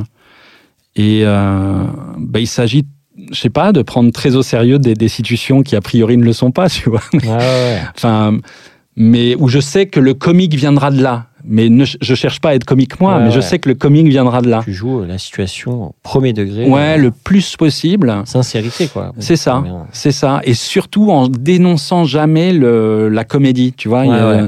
C'est-à-dire, euh, bah, si je dois pleurer à un moment, faut pas que je chouine en, tu vois. euh, Mm. Enfin, je sais pas, mais il faut qu'il y ait une sorte de, de transparence totale, quoi. J'aime bien même quand. Hein ça marche très bien dans Le Roi de la Vanne, qui est d'ailleurs très marrant. ah bah ouais. Et Ouais, je ouais. trouve que le roi de la vanne, tu vois, euh, de ce point de vue-là, ça marche parce que là aussi, on s'écoute beaucoup. Oui, que oui. Guillermo et Marina, pour ceux qui, qui étaient dans Marina le bureau, tu vois. Marina Rollman, voilà. Qui pourtant viennent du stand-up, et Dieu sait que les gens qui viennent du stand-up, c'est pas forcément simple de s'intégrer, parce que le stand-up, tu joues tout seul, hein, devant un public, mais Mm. tu as ton personnage, et puis euh, tu joues devant des spectateurs, certes, t'es Mm. pas tout seul, mais tu es tout seul sur scène, avec ton texte, ton ego, et puis euh, le public en face de toi, quoi. Et moi, je vois que tous ceux qui ont fait du stand-up, qui sont aujourd'hui recrutés pour des raisons euh, qu'on comprend très bien, euh, Mhm. commerciales, économiques, dans des films, on voit bien qu'ils viennent avec leur personnage, avec leur clown, Oui, oui, tu vois. Enfin, ils joue viennent avec leur. très bien, c'est pas, pas toujours, Pour moi, c'est pas des exactement. comédiens. exactement, ça mais dépend desquels. ça dépend desquels. Euh, Hakim Jimili est hyper bien dans Tapis. Hakim Ah, Jimili qui fait le joue- pote. Ouais, le pote. Ouais, il ouais, joue il est le pote. Et d'ailleurs, il est méconnaissable parce que. Ouais, ouais. Enfin, il est méconnaissable. Ouais, dans Tapis, ça joue bien. hein. Je trouve Dans Tapis, ça joue très bien. Et Hakim euh, tous les Jimili petits joue rôles, super bien tout, tu dedans, vois. alors qu'il vient du, du, du stand-up. Ben, il y en avait d'autres, tu vois, dans le bureau des légendes, il y a euh, ce comédien à contre-emploi, Artus. Artus, qui est un magnifique, excellent quoi. acteur, Ouais. Artus, Absolument. Et donc, ponctuellement, tu peux en avoir comme ça, tu vois, et qui font, qui font oublier leur clown, leur personnage et tout ça. Et Guillermo euh, et Marina, alors eux, c'est intéressant. Moi, je connais un peu mieux les gens du stand-up, même si c'est pas un genre que j'adore. Moi, le stand-up, c'est pas. un- Alors, Ah j'en- ouais. j'en vois et tout ça, mais c'est pas. Je m'en lasse très vite là aussi. Tu vois, je Mhm. peux voir un peu un truc par là, et- mais sur Access, il y avait plein de gens du Jamel Comedy Club qui étaient là, donc je les ai vus travailler et tout. Puis eux aussi ont l'intelligence de leur époque, c'est-à-dire qu'ils sont vraiment. euh, et d'ailleurs, une époque qui est à l'envers de celle d'où je viens, où euh, aujourd'hui tu cherches d'abord à avoir un public. Fort de ton public, tu Mhm. commences à réfléchir à ce que tu vas leur dire. Et une fois que tu y as réfléchi, bah, tu finis par l'écrire. Mais je veux dire, c'est la démarche totalement. Tu vois, on va à On l'envers. vend quoi. un produit qui n'existe pas. Exactement. On est d'abord diffuseur. On spécule. Moi, je suis de l'époque où on était d'abord producteur avec l'arrivée du numérique, des petites caméras, tout ça, où on pouvait enfin monter un Mm. film dans sa chambre. Et puis ceux de la nouvelle vague, on dira qu'ils étaient d'abord auteurs. D'ailleurs, on dit cinéma d'auteur, ça vient de là, tu vois. Où eux, bon, ils ont quitté les studios, puis ils se sont dit, tiens, on va raconter les choses différemment. Et puis avec, euh, on va trouver les moyens de les raconter différemment. Et nous, on- comme euh, c'est via les réseaux sociaux. donc, Mais bien euh, sûr. Insta, Donc aujourd'hui, via le réseau social, tout le monde peut diffuser. peut immédiatement, même si tu as Ouais. fait de la merde, À je veux dire, tu peux à tout le monde, tu peux y aller, Ouais. quoi. C'est vrai que c'est Ouais. fou, ça. Quand même. Et moi, je sais que petit, je faisais radio débile dans ma chambre avec des cassettes audio, mais ça restait dans ma chambre, tu vois. Mmh. Mais Oui, aujourd'hui, tu diffuses immédiatement. Podcast, Donc c'est euh, c'est bah, ce podcast, mais tout le monde, tu vois, je vois Tout tout, le monde. monde peut y aller, quoi. Ouais, ouais, c'est clair. Donc tu te confrontes immédiatement à des spectateurs et ensuite je vois bien que les jeunes là qui sortent, tu vois, je me souviens de Jimo. Euh, Ah oui, oui, oui. Qui, avec qui j'avais fait une scène, qui lui à l'époque commençait, il n'était pas encore dans ses chroniques canal et tout ça. Mais on discutait, puis je voyais bien qu'il était dans le souci sur Instagram d'avoir d'abord des followers pour ensuite pouvoir remplir une salle, puis ensuite euh, Mmh. écrire un spectacle, tu vois. ah ouais. Euh, voilà. Youssef et Bambi, c'était pareil. Enfin, tu vois, enfin, c'était des. Bon, moi, c'est pas du tout ma génération et c'est pas du tout ma logique, je dirais. Mais et. Bertrand, lui, en l'occurrence, il est bien l'enfant de ça. Il a pigé comment les choses marchent et son désir s'accorde à ça. Euh, moi, le, mon désir s'accorde pas du tout à ça, donc j'y vais pas, tu vois. Enfin, souvent on m'a dit ah tu devrais faire, euh, tu vois, un petit truc YouTube. Alors une fois de temps en temps, je fais un truc, tu vois, mais Mais ouais, t'as- ouais, ouais. mais j'en ai juste pas envie en fait. Enfin, Oui, oui, euh, ça m'intéresse pas. Ouais, c'est oui. ça. Donc euh, Faut- ouais, faut ça- écouter son désir tout simplement quoi. avec Son désir, Exactement. Son, son cœur. Mais je vois bien qu'il y en a qui s'y essayent. Et après, il y a un peu l'arbre qui cache la forêt, parce que tu en as 3-4 qui réussissent comme ça, qui sont des bulles artistiques euh, virtuelles comme ça, euh, sur lesquelles on va miser un moment. Mais de ce point de vue-là, on est très proche de l'économie d'aujourd'hui, tu vois. C'est-à-dire qu'on a des bulles artistiques comme il y a des bulles financières, quoi. Tout d'un coup, tel stand-upper ou Mm. tel Instagrammeur fait un truc, bim, Ouais, il y a des Ça buzz. euh, il y a des buzz, tu Ouais. vois, de dingue. Et puis, Inès Reg euh, avec les paillettes. bah Inès Reg, j'avais tourné avec elle dans. Access avant qu'elle fasse. Ah euh, ouais. Mais elle, elle a, tu sens qu'elle vient elle aussi avait- du Jamel, Ouais, tu vois. enfin, elle, elle avait, elle avait pas du talent avant. de nulle part. C'est-à-dire Absolument. qu'elle bossait avant. Elle, Absolument. je, je sais pas si elle en vivait, mais en tout cas, elle, c'était son métier, en tout cas. Mm. Bah, Moi, elle- j'étais elle a allée fait voir son Jamel, spectacle avant qu'elle fasse. C'est ça, et elle avait déjà, un euh, spectacle. Et son spectacle, ouais, était très bien, Bah, et bien très sûr. marrant, et elle était très marrante. Et elle a fait un Et- épisode d'Access dans lequel elle fait une rappeuse et l'épisode est super drôle. Donc moi, je l'ai croisée à ce moment-là, fille très gentille et tout. Puis il suffit qu'un jour, bam, Bam, voilà, met Mais- des paillettes dans ma vie et ça lui remplit là. Enfin, tu vois, elle change de salle. Ouais. quoi. d'a- et d'ailleurs. super, euh, Et aujourd'hui, elle fait des zéniths. Voilà, et pour, ça prouve que elle avait la matière derrière. Parce qu'en fait, si tu fais un buzz, mais que derrière, t'as rien, ça Oui, oui. arrive à des gens qui fassent un buzz, on, fait, on vient les chercher en disant vas-y, fais un spectacle. Elle, Mais elle tu vois, il y a, elle a en spectacle. tout cas un personnage, un spectacle, et c'est, tu vois, moi je me dis, quels sont les stand-uppers qui vont pouvoir. euh, je vois Jamel, par exemple, tu vois. Jamel, il avait un personnage, un clown, qui correspondait tellement à sa jeunesse, Mm. tu vois. Mais Jamel, à 50 ans, il peut plus nous faire rire avec un mot pour un autre. euh, tu vois, il y a des Ouais, gags ouais. Qui, est- qui correspondaient Oui, à son âge. pas, ouais. Bah, ça marche plus aujourd'hui, Mm. très simplement. de- ça, Parce que- le, le comique qu'il avait à 20 ans, euh, une sorte de candeur, de naïveté, tu vois, avec beaucoup d'enfance euh, encore, de comme ça, d'approximation délibérée Mm. dans sa manière de parler et tout. Bon, bah, à 50 ans, ça marche plus, quoi. Bah, surtout quand tu habites sur l'île Saint-Germain, que tu as fait Oui. un journaliste. Oui. et- oui, oui, Oui, c'est mais ça. Non, après, mais il y a ce truc ça. un peu. Il y a- euh, y a ça dire qu'on n'y aussi. croirait plus au ah bah, personnage non, bah oui, non, bah oui, ça à marche. 50 Et d'ailleurs, ans, tu peux vu, pas- euh, Attends, où est-ce que je l'ai vu récemment Un truc. euh, Disons que c'est compliqué. comment ça- ça- Oui, c'est ça. C'est compliqué. Et c'est vrai qu'il y a un moment, le stand-up, c'est tellement quand même sa petite histoire entre soi et soi, avec une. Ce qui fait la valeur du stand-up pour moi, c'est vraiment le style. Tu vois, c'est là où Guillermo, je, je l'adore parce qu'il va raconter des choses pas forcément d'un grand intérêt, sauf qu'il le fait avec un style incroyable. Avec des, tout d'un coup, il y a vraiment des préoccupations euh, existentielles, euh, voilà, euh, qui déboulent. Et puis il fait ça avec une vitesse d'exécution, euh, une poésie dans les gags. Enfin, tu vois, c'est il, il a il a un style quoi. Et il, il ne tient que par son style. En chronique, il est excellent. Ah bah, il est très hein. fort, ouais. Il est Et, très fort. et en fait, il a un style et je trouve, euh, pour le coup, il n'a pas forcément un clown. En fait, t'en as qui ont des clowns et où je Exactement. me dis, ou est-ce que dans trois ans, on n'en aura pas marre Exactement. Et pour avoir fait, euh, moi, un peu de stand-up et du coup, voir certaines personnes avec des clowns, voir qu'aujourd'hui, ils ont toujours le même, euh, je sais pas si à un moment donné, tu vois, tu. Mais c'est la limite du genre, Là, je dirais, parce que tu vois. Même, euh, par exemple, moi, Guillermo, ses chroniques que je trouve super et tout, ou celle de Marina, moi, qui, euh, pareil, Marina, elle en a- c'est magnifique. Mais je sais que comme auditeur, bah, c'est une de temps en temps, mais je peux pas en écouter, tu vois. Il y a un moment où ça me lasse, en fait, euh, comme n'importe Bah oui, quoi. bah comme on peut. Oui, oui. Et donc, moi, comme acteur, j'ai plus envie de participer à des. à des, à des objets collectifs, en tout cas, qui, à des objets, euh, à, des, à un film ou un téléfilm, peu importe, ou pièce de théâtre, ou tout ça, mais qui J'ai j'ai plus l'envie de m'inscrire dans un truc et d'y disparaître. C'est un peu paradoxal, mais disparaître, apparaître, disons, mais euh, voilà, de me fondre dans un objet dont je puisse être fier derrière ou pas, d'ailleurs, peu importe, parce que j'en ai pas la, pleine responsabilité. Hmm. Et à la fois, j'aimerais bien aussi pouvoir euh, réaliser, tu vois, des choses. Mais, donc, euh, je, je- je rebondis sur ça. Ouais. Du coup, tu as réalisé un, court métrage qui s'appelle L'homme de la berge, Mm. euh, qui nous raconte le dernier jour. Le dernier jour, c'est de ça Pierre de Bérégovoy. Pierre Bérégovoy, qui est un court métrage qui date hein, maintenant. C'est le seul que j'ai fait, Qu'on Ouais, peut mais- voir sur ton Vimeo. qu'on peut voir sur Ouais, Vimeo, absolument. Mais il a Olivier pas du tout mal vieilli. Tu vois, je l'ai vu Bah ouais, euh, et euh, je me suis fait réflexion qu'il avait pas du tout mal vieilli. Et surtout, ça m'a rappelé qu'en fait, c'est un de mes premiers souvenirs euh, d'enfance.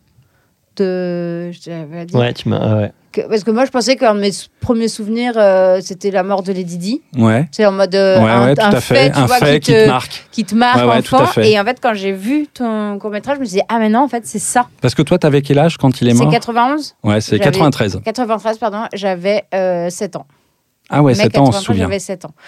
Ouais, Ouais, 7 ans, on se et souvient. souvient. Et du coup, euh, et en fait, les Didi, du coup, je suis allée voir et c'est deux ans C'est deux ans, c'est Mm. 97 même, non, les Didi, non? 95 ou 97, je sais plus. Ah, Ouais, c'est un peu plus 95 tard. peut-être, t'as Ouais. raison.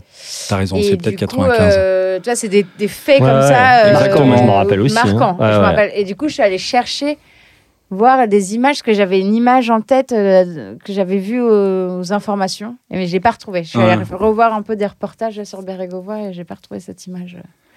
Mais euh, ouais, est très cool. Et tu vois, c'est un film, alors d'abord merci, parce que je trouve qu'il vieillit bien aussi, mais après la question que j'ai, moi, et donc, alors toi tu t'en souviens, mais par exemple des gens, ce qu'on oublie très vite, je veux dire, tu vois des gens qui ont 20 ans aujourd'hui, tu leur parles de Bérégovoy, Ah oui, je sais pas si ça leur connaîtront pas parle. forcément, pas, hein. Ça, ils connaîtront pas. je C'est Bah non, c'est ça. Bah C'est-à-dire que ça a été un événement marquant pour ma génération et euh, celle d'avant et celle d'après, on va dire. Et qui, moi, m'avait vraiment marqué. Alors, moi, j'avais euh, 22 ans, tu vois, quand c'est arrivé. L'idée du court-métrage, elle est venue beaucoup plus tard. C'est-à-dire qu'il y avait, elle est venue en même temps le sujet, enfin, le Bérégovoy en même temps que la forme un peu déconstruite, tu vois, du scénario. euh, de cette journée un peu déphasée là, euh, elle est venue, en- c'est- venu en même temps. L'idée du sujet et de sa Mmh. forme, tu vois. Enfin, Ouais, le concept. le concept, ouais, le concept formel, on va dire. Le... Et en général, d'ailleurs, quand j'ai des idées, ça commence tout de suite par une forme, d'abord par une forme et ensuite un contenu. Enfin, ou en tout cas, c'est un peu. Mais par exemple, je serais curieux de voir quelqu'un qui ne connaît rien de cette histoire-là, comment il voit le film. Et cette question-là, elle s'était déjà posée à l'époque, euh, parce que moi, j'ai écrit le film et j'ai mis 10 ans à le faire.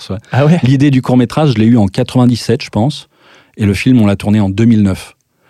Et au début, je l'ai écrit, réécrit 15 fois, euh, envoyé à des prods, personne n'en voulait, euh, CNC, personne n'en voulait. Ça, je suis coutumier hein, de ça, mais euh, je veux dire, je suis pas le seul. Je veux dire, euh, tous ceux qui écrivent un peu. Donc personne n'en voulait. Puis un jour, une copine m'a dit ah mais je crois que tu écris des trucs, toi. euh, Est-ce que tu pourrais me faire lire? Écoute, j'ai un court métrage là. Je trouve que ça pourrait être super beau à faire, voilà. euh. Puis elle le lit, elle me dit écoute, j'ai un pote qui qui, qui, qui bosse à France 2, Christophe Taudière en l'occurrence, qui est le monsieur court métrage de France Télévisions et, et de France tout court d'ailleurs. Elle me dit j'ai un pote qui bosse là-bas, moi je le connaissais pas du tout. euh, Est-ce que je peux lui faire lire? Je lui dis bah écoute mais, mais La vie bien te sûr. ramène le projet. euh, Oui, c'est fou quoi. Enfin, elle, elle me dit, euh, mais après, elle me ramène. Il se trouve que le gars lit le, Ouais. le scénario et dit, bah, je préachète. Allez, Alors que j'avais même pas de prod. c'est énorme. Donc, une fois que France 2 préachète un, court métrage, tu trouves très vite une prod. bah, derrière, tout le monde trouve ton marrant, scénario hein, passionnant. euh, tu vois, il enfin, évidemment, quoi. C'est marrant. Derrière, C'est- c'est étonnant. euh, Ouais. derrière, t'as une prod qui trouve ça passionnant, euh, Ouais. une Génial. région qui trouve ça intéressant histoire. et tout. Et donc, j'ai pu le faire dans des conditions optimales, en 35 mm, en payant tout Ah le monde ouais. bien, tu vois, enfin, 7 jours de tournage, tout, quoi. Ouais, ouais, mais ça se ressent. Enfin, il est chouette, euh, l'acteur. euh, Et déjà, bah, Fred Ulysse, qui est mort, euh, qui est mort depuis. Il y a deux personnages de ce court métrage qui sont morts. C'est Fred, Fred Ulysse qui joue le personnage de Pierre et son garde du corps euh, Xavier Boulanger. Et ils sont morts en 2000, euh, en 2020, euh, en octobre 2020, c'est-à-dire après le confinement, Ah tu oui. vois, euh, à deux jours d'écart. Tu vois, Oh. ils sont morts. euh, je sais, je sais plus les dates exactes, mais c'est 24 octobre, 26 octobre, genre. Bam bam. Donc ce film aujourd'hui, pour moi, il a en plus une valeur euh, extrêmement, euh, tu vois, c'est un requiem, quoi, vraiment. Mais à l'époque, je sais qu'avec les producteurs, on se disait à qui ça va parler? Et paradoxalement, il a fait quelques festivals en France. Il a eu un grand prix à Altkirch, mais il a aussi, il a, il a été pris à l'étranger. Il a été pris à Ah. Stuttgart. Mm. Et je me suis dit, mais Je leur ai demandé, je leur ai dit, mais vous connaissez rien de l'histoire de ce gars-là, enfin, tu vois, qu'est-ce qui vous a plu, quoi? Et ce qui m'a rassuré, ils m'ont dit, c'est un film qui nous a tapé dans l'œil. Donc je me suis dit, Ouais, bah, il peut avoir un intérêt au-delà de du fait historique. connaît, ouais, ouais, bien Exactement. Même si le film euh, s'en tient vraiment stricto sensu à des événements qui ont eu lieu cette journée-là. hein. Tout ce que je rapporte dans Ouais, le film, à part les dialogues, euh, Wikipédia. ah ouais? C'est tout, c'est vraiment ouais, ça respecte. ouais, ouais, euh, ça- Bah, Euh, j'ai pas mis tous les éléments de la journée, Ouais, mais, mais si tu veux, c'est un maire de province. Il, à l'époque, il est maire de Nevers après avoir été Premier ministre. Et euh, il mange chez sa belle-sœur. Il, donne, euh, il va à la Un mairie le matin faire son là. petit euh, di- discours, tu vois, le- Mhm. devant les, les- les syndicats. Le 1er mai, il y a toujours un discours du maire. Euh, L'après-midi, euh, il Vélo, donne le départ d'une course Ah cycliste. Le soir, il va remettre des médailles à une course de canoë-kayak. Tout ça avec son. Alors, le flingue, il le prend plus tard, je dirais. ouais. mais- Ouais, et d'ailleurs, aujourd'hui, il y a une vraie, une vraie interrogation, hein, enfin, qui date depuis l'époque déjà. Est-ce oui, qu'il qui s'est est- suicidé en fait, ou est-ce qu'il a été tué? ouais. J'ai vu dans la vidéo euh, où tu parles du film que pour toi, tu as À l'intime l'époque, conviction. ouais. À l'époque, est- en fait, moi, mon, j'ai pas d'idée arrêtée là-dessus. Hein, la, la vérité, je l'ai Ouais, pas. À l'époque, quand j'ai fait le film, j'avais vraiment l'intime conviction qu'il s'était suicidé. Mais je sais que cette intime conviction-là, elle est, elle est même clivante dans sa propre famille. C'est-à-dire qu'il y en a qui pensent ouais. que Que, euh, euh, qu'il a été serait- tué et d'autres, tu vois. Et après, moi, je, je- bon, j'ai beaucoup lu à l'époque sur cette affaire-là. Et depuis, il y a eu des, des documentaires qui sont sortis, un sur Public Sénat euh, notamment, qui s'appelle La deuxième mort de Pierre Bérégovoy. Et qui, vraiment, quand je l'ai regardé, là, te met vraiment le doute. Quoi. Tu te dis, qu'est-ce Ah qui ouais. s'est passé tu vois? Enfin, il y a tellement de zones d'ombre, tout ça, de points. euh. Mais ce qui me manque quand même aujourd'hui, si tel est- a, a été le cas, s'il s'est fait tuer, disons, c'est son- c'est le mobile, en fait. Le mobile manque, tu vois. Il y a des gens, on peut, on peut se dire, ah bah oui, le mobile, euh, il est clair, il gênait à tel ou tel endroit. Mmh. Et là, c'est Là, c'est beaucoup plus compliqué, ouais. Ouais. C'est beaucoup plus compliqué, même après avoir beaucoup lu sur la question, même pour ceux qui sont sur la thèse de, de l'assassinat po- politique, en tout cas de l'assassinat, ou crapuleux, on sait pas trop. Mais euh, le mobile reste quand même, un, tu vois, une, une sorte. Il y a plein d'hypothèses, mais qui sont. euh, quand on connaît le contexte historique de l'époque, euh, enfin, je veux dire, c'est. À la même époque, il y a les affaires de- des frégates de Taïwan, où là, tous ceux qui ont touché à ces affaires-là, euh, il y a plein de morts, quoi.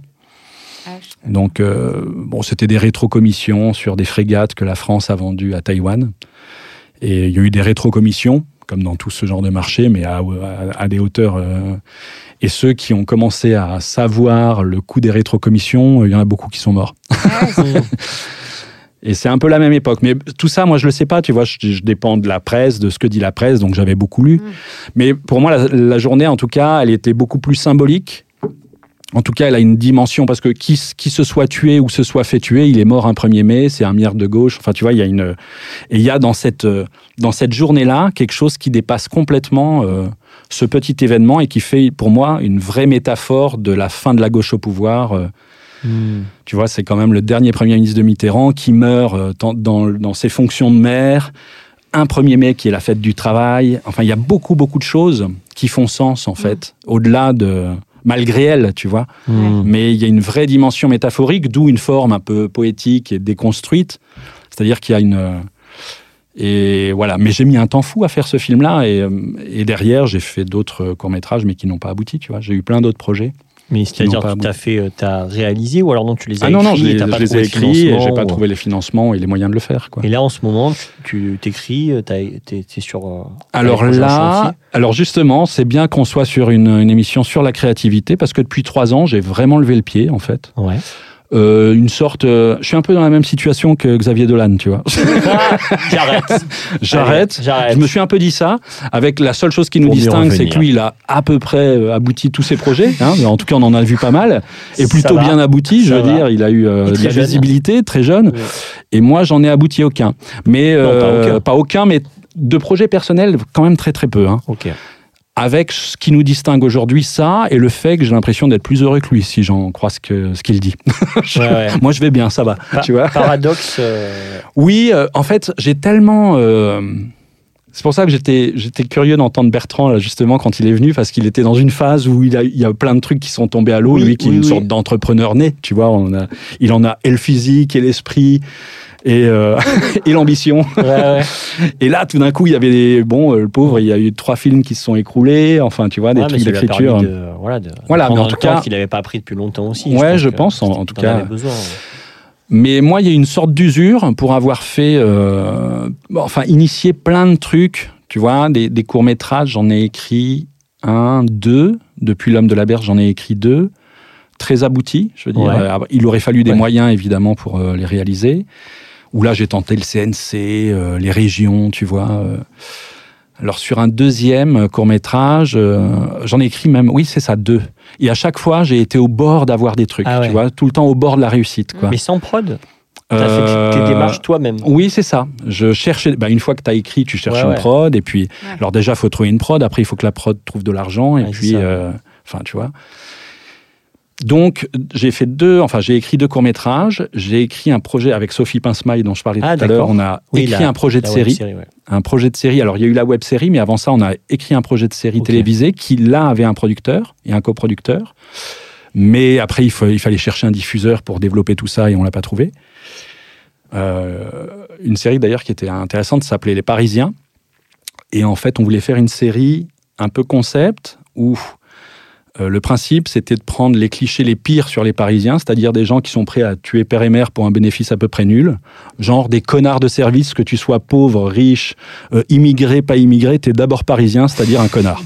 En gros, tu vois, donc c'était déjà présupposé. Et ensuite, le principe, c'était que deux personnages principaux d'un épisode, de classes sociales différentes, tu vois, on avait deux personnages principaux, deux personnages secondaires, et dans l'épisode d'après, les personnages secondaires devenaient les personnages principaux, et on avait deux nouveaux personnages oui. secondaires, et comme ça, on pouvait euh, faire une sorte de portrait de- d'une ville, quoi. C'est le louchien. Euh, Le louchien. Ouais, un euh, petit peu. procédé, euh, Et puis, euh, et puis un truc, un vrai objet de télé, c'est-à-dire qu'en cinéma, tu peux pas faire ça, tu vois, mais en télé, tu peux. euh, Oui, oui. Donc en tout cas, on avait euh, une structure, tu vois, on avait structuré le truc et tout, mais bon, on n'a pas pu l'aboutir. Puis ensuite, j'ai écrit un long métrage que j'ai développé Ah ouais là avec une prod longtemps, qui euh, T'as écrit seul. j'ai écrit tout seul, ouais. Après, il y a eu un, un, un consultant qui est venu et qui m'a qui a participé à la quatrième version du scénario. Euh, la cinquième, je l'ai de nouveau écrit seul. Euh, et là, pareil, j'aurais adoré aboutir ce truc-là. Je suis allé au CNC, j'ai eu l'aide à la production, mais j'ai pas eu l'aide à l'écriture. Enfin, j'ai j'ai pas eu non plus l'avance sur recette. Donc là, la, la production, tu touches de l'argent, mais si tu fais pas ton film, faut le rendre. Enfin, tu Ah vois, il y a- y a, c'est un tel euh, Ouais, machin, quoi. Et là, Et avec une donc- prod quand même. Là, j'avais Oui, une prod, mais qui est sans doute, qui depuis a fait faillite, pas, pas à cause de moi, je veux dire. mais depuis, mais après, c'était une petite prod, si tu veux. Donc, il y a des projets où si tout le monde débute, si c'est un premier film pour le, pour la prod, pour Ouais, le réalisateur, tu vois, c'est compliqué. ouais. C'est compliqué à monter, c'est compliqué à inspirer de la confiance derrière aussi. Enfin, tu vois. Pour être lecteur au CNC aussi dans une catégorie euh, cinéma du monde où je l'y suis ponctuellement, je vois aussi comment les choses se passent. C'est intéressant d'être, tu vois, de ce côté-là. Et je vois bien que, euh, ouais, c'est compliqué, c'est compliqué, c'est. Donc, quand on se dit, oui, il faut pas s'en tenir qu'au casting quand tu es acteur, parce que le casting, c'est la loterie, euh, c'est Bertrand. là, Bertrand, tu vois, et il a tout à fait raison. Et en même temps, Mais ce que je veux dire, c'est que ça l'est en permanence partout, la loterie, Ouais, tu vois. Ouais. C'est-à dire c'est que aussi pour les si tu passes pas un casting comme acteur, si t'écris, euh, ce sera un casting. Il y a un moment, tu vas attendre la réponse Ouais. euh, d'un ouais. Tu peux producteur, être de quelqu'un. dépendant tout le Mais temps. dans tous les cas, c'est vos boulots, vos jobs. Bien euh, sûr, Vous êtes tout le temps un peu de dans toute manière, on est même si on initie, on- même si on initie des choses dans Ouais. sa chambre, et en l'occurrence, moi j'ai fait des choses autoproduites, machin, voilà, mais ça m'a rien rapporté. Il y a un moment, tu vois, où Oui, t'as, oui, une réalité. Oui, t'as besoin économique. de, de, de, de- bah c'est ça, d'en vivre manger. aussi, d'en vivre. Et de vendre tes projets. Et en l'occurrence, quelle que soit ta situation, après Bertrand, il a eu euh, le bon alignement, tu vois, le bon projet qui a su convaincre, et puis il, en est euh, acteur de ça, il a su convaincre, tac, tac, tac. Mais je veux dire, c'est loin, euh, tu vois, 100% des gagnants ont tenté leur chance au loto, mais 100%, 100% des Mm. perdants aussi, je veux dire. Hmm. Et ça, c'est une réalité. C'est-à-dire que tous ceux qui. Moi, j'ai même passé des castings de scénarios, tu vois, où euh, France 2 fait un appel à projet euh, autour de telle thématique. Et euh, donc, bah, tu, tu vas pitcher tu vas ou, pitcher euh, un truc, Ah, une idée, tu fais un petit développement ou à peine, tu vois, Ouais. c'est soit un pitch et parfois un petit peu plus long, un- pas un développement, mais en tout cas une, une ou deux pages, tu vois. Et euh, bah ça, je l'ai fait avec Sophie. On a tenté des trucs, tu vois. euh, mais là, c'est encore plus long parce que c'est c'est plus qu'un casting, tu vois. Autant un Mhm. casting d'acteur, tu as une scène, tu la prépares Mhm. en trois fois une heure. Euh, là, c'est trois jours, quoi, trois, quatre jours pour Ouais, écrire ouais. un machin, quoi. Donc, euh, et puis, t'es pas retenu, bon, bah, tu, tu remets ça dans ta poche, tu vois. Mais, mais comment tu. Parce que c'est vrai que tu as l'air sincèrement euh, d'être OK avec ça, en tout cas tranquille. Et comment tu transformes ces, ces- justement, c'est quand même ces refus ou voilà. Ben, comment... Euh, tranquille, t'as raison de le dire. C'est-à-dire que ces trois dernières années, j'étais très tranquille, quoi, Ah. un peu trop, tu vois. bah là, euh, Après, t'as raison de me poser aussi, la question. Hein? T'as beaucoup joué aussi, mais non, pardon. Oui, euh, ouais, ouais, j'ai beaucoup joué et à la fois euh, par période aussi, tu vois. Mhm. Euh, là, ces dernières années, alors quand on te voit dans une pub euh, tous les jours, on te dit Oui. ah dis donc t'arrêtes pas, Ah, mais t'as- toi de la pub ça jours, fait une matinée, Ouais. tu vois. Enfin, Écoute, ça, c'est le bonheur. et tous les tournages, c'est pareil, tu vois. Mhm. Tu as 3-4 jours ici. Euh, moi, Rictus, par exemple, là, j'ai eu, je pense, 7 jours de tournage. Ce qui est bien, hein, je veux Ouais, dire, ouais. 7 jours dans une, une série euh, qui, a été tournée en 6 semaines à peine, tu vois, c'est déjà un rôle, quoi. C'est puis c'est très vite tourné, quoi. C'est ça, c'est ça. Mais toi, c'est 7 jours dans ta vie. Ouais, ouais. Ça, ça Et quand tu sais qu'il faut faire vite. 43 cachets, ben, euh, en tout cas, pour, euh, tu vois, bon, bah 7, alors que c'était un grand rôle, quand tu passes 10 castings pour un rôle d'une journée et que sur les 10, t'en as qu'un, oh, ça te fait qu'une journée, tu Ouais, vois. ouais, ouais, c'est Donc, sûr, tu connais par cœur, quoi. Ouais, ouais. Donc, soit tu as des activités à côté, tu es dans une compagnie, tu... Mm. Avant, moi, j'ai fait aussi des interventions scolaires et tout ça. Mais attends, je m'éloigne, euh, je, je sais plus de quoi je parlais Bah, du coup, comment tu transformes Enfin, justement. euh, Écoute, ah oui, voilà, c'est ça. Euh, là, il faut être philosophe quand même.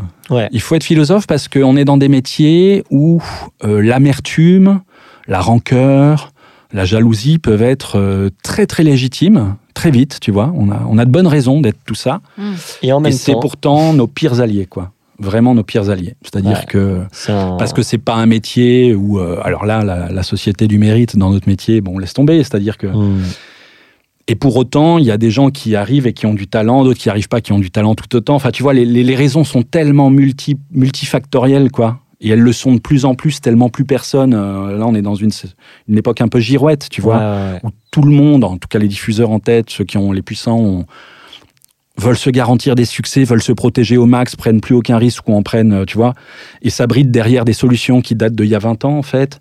Donc, c'est très, tout ça va très vite. Et puis, les réseaux sociaux ont, on, on- on de- on les devance en permanence, donc ils courent après quelque chose, euh, tu vois, qui les précède en fait. hein. Enfin, c'est, on est dans une Ouais. drôle d'époque de ce point de vue-là. Quand tu vois comment les diffuseurs, ce qui, ce qu'ils s'apprêtent à faire, ce qu'ils font finalement pas, les raisons pour lesquelles ils le font pas. euh, Enfin, tu vois, on est oui, dans et des trucs. plus euh, comme avant ou facile quoique je pense sur les plateformes il y a pas mal de vues mais là les ciné les trucs ça remplit pas forcément. Ah ouais, Ah, ça va mieux, hein, le cinéma, de nouveau, ça va que mieux, là, peu ouais. mais ouais. Après, avec quelques succès et tout ça. Bon, après, ça fait longtemps qu'on annonce la mort des salles et ce sera pas là. Ça, moi, les plateformes, tu vois, moi je pense que les plateformes, elles ont une force de frappe, une puissance aujourd'hui énorme. Mais quand tu vois à quel quoi. point euh, Facebook a été euh, remplacé par Insta, qu'il est par TikTok, euh, Ouais, ouais, avec à chaque fois un formatage un peu plus fort hein, euh, dans ces plateformes-là, tu vois. Mm. Entre ce qu'on en fait qu'une affaire de génération, c'est un peu plus que ça, tu vois. Euh, Facebook, tu pouvais partager des longs textes, des liens en hypertexte, euh, des bouts de films, des musiques. Tu pouvais partager des trucs YouTube. Sur Instagram, euh, si tu mets une photo, elle sera reformatée Mm. carrée. Ça réduit En tout. ton ouais. nombre de textes, c'est déjà plus la même. Tu peux pas mettre de lien en commentaire, tu vois, ne serait-ce que ça. Ouais. Un lien YouTube en Lien en bio commentaire. sur Insta. Ouais, lien en bio, voilà. Ouais, c'est ça. Et TikTok, TikTok, c'est c'est encore pire. pire. Ouais. Donc, euh, c'est pas qu'une affaire de génération, Ouais. c'est une affaire aussi de. Tu sens que derrière, euh, il y a aussi un, une, une réflexion sur l'addiction, je veux dire, enfin, très clairement. Ah oui, Moi, je me fais choper TikTok, par des, par des réels aujourd'hui, alors qu'il y a trois ans, ça, ça, me- ça me chopait pas du tout, tu vois. Et sur TikTok, tout est fait pour que tu ne quittes pas TikTok. Exactement, T'es exactement. Pas quitter. Et dès que tu dis au revoir, retour en arrière, genre je veux sortir, il te remet un nouveau Ouais, truc au truc cas où, fou. genre t'es vraiment sûr. Mais là, Ce qui ah ouais. n'exclut pas que là-dedans, des gens se saisissent de cet outil-là. Bah c'est ce que je dis de la génération, tu vois, de ceux qui, de, des plateformes, et qui en fassent des choses malines, tu vois, des ouais, choses même Ah, super bien vues et tout ça. Il y a des trucs à faire. Donc il y a des trucs à faire, c'est-à-dire voilà. Mais tu l'as fait dans un système qui est quand même déjà très très euh, où les règles du jeu sont sont violentes, disons. Mm. Et donc comment je fais euh, Bah là en l'occurrence j'étais un peu fatigué d'initier des choses. Tu vois, j'en Ouais. avais juste marre. Et entre faire des choses dans ma chambre qui n'aboutissent pas ou ne rien faire. J'ai pris le parti de rien faire, non pas de rien, mais vraiment, et ça Ouais, allait ouais. très bien. Alors après, il y a juste une petite inquiétude quand même sur comment gagner sa vie, euh, payer son loyer et tout ça. Parce que du, réel. du coup, tu n'as, tu n'as pas l'intermittence. J'ai pas l'intermittence. J'ai vécu sur des économies faites sur Access pendant le confinement. D'accord. Et aujourd'hui, je vis entre euh, ça c'est très pratique, c'est bien d'en parler parce qu'en général, tu vois, euh, c'est pour ça que j'aime bien votre podcast. Attends, donc je finis. Aujourd'hui, je vis sur des cachets que je fais de temps en temps. Et là, cette année, pour me sauver la mise, je loue mon appart en Airbnb régulièrement. Donc, je vais habiter chez des amis, je mets mon appart que j'ai refait, donc qui est joli, tout ça. euh, Et donc, j'ai du 5 étoiles sur Airbnb, mais j'en suis réduit à ça, tu vois. Ouais. Je le fais, voilà, je ne demande pas à pleurer sur mon compte. Je veux dire, j'ai trouvé cette solution-là, parce que je préfère faire travailler mon appart plutôt que moi. Ça me fait chier de donner tant de blé à Airbnb aussi, parce que Ouais, c'est ouais. aussi une plateforme. euh, Bon, j'espère que ce sera provisoire, mais en tout cas, pour l'instant, c'est la solution que j'ai trouvée, tu vois. Et parce qu'il y a aussi un moment où au début, tu cours après tes cachets. J'ai fait de la figure, tu vois. Au début, Ouais, pour commencer, j'ai beaucoup ouais. appris. En- D'ailleurs, en faisant, je ne regrette pas du tout. Mais ça peut pareil. Ça, alors, en termes d'aigreur et de frustration. Ouais, c'est-à-dire qu'il y a un moment, puis quand tu as commencé terrible. à avoir des après, rôles et tout ça, tu vois, tu, j'ai pas envie de refaire de la figure. Ouais, je comprends. Donc, Je comprends. je, je préfère même euh, peut-être à terme. euh, D'ailleurs, je dis je préfère, c'est une mauvaise formulation parce que souvent on me dit mais euh, Olivier, faut te battre, continue. Je continue très bien, mais tu vois, tous les gens de notre milieu qui à un moment disent j'arrête, c'est un peu. On se redonne le rôle et l'initiative quand on dit j'arrête, mais en fait la réalité c'est que c'est la réalité qui nous arrête. Quand t'es plus choisi, quand t'es plus, Ouais. Je veux dire quand tes projets n'aboutissent plus, c'est pas toi qui décides d'arrêter, c'est la réalité qui t'arrête, donc euh, qui te convainc. Et en l'occurrence, moi j'ai déjà eu hein, des phases où je me suis dit bah qu'est-ce que je pourrais faire d'autre, tu vois? La question se pose pas de la même manière à 50, qu'à 30 ans, qu'à Ouais, 20. euh, et précisément, il y a plein de gens qui ont dû changer et dont on n'entend pas parler, tu vois? C'est pour ça que votre podcast, il m'intéressait, c'est là-dessus que je veux revenir, c'est qu'il y a un truc qui m'a intéressé quand j'ai écouté votre podcast, c'est que d'abord, d'abord ça m'a rappelé les radios libres dans les années 80, le tout Mhm. début des podcasts amateurs, comme je vous disais tout à l'heure, parce qu'avant que les radios se saisissent des podcasts, c'était des amateurs qui faisaient ça dans leur coin, et surtout, j'entends des gens que je ne connais pas.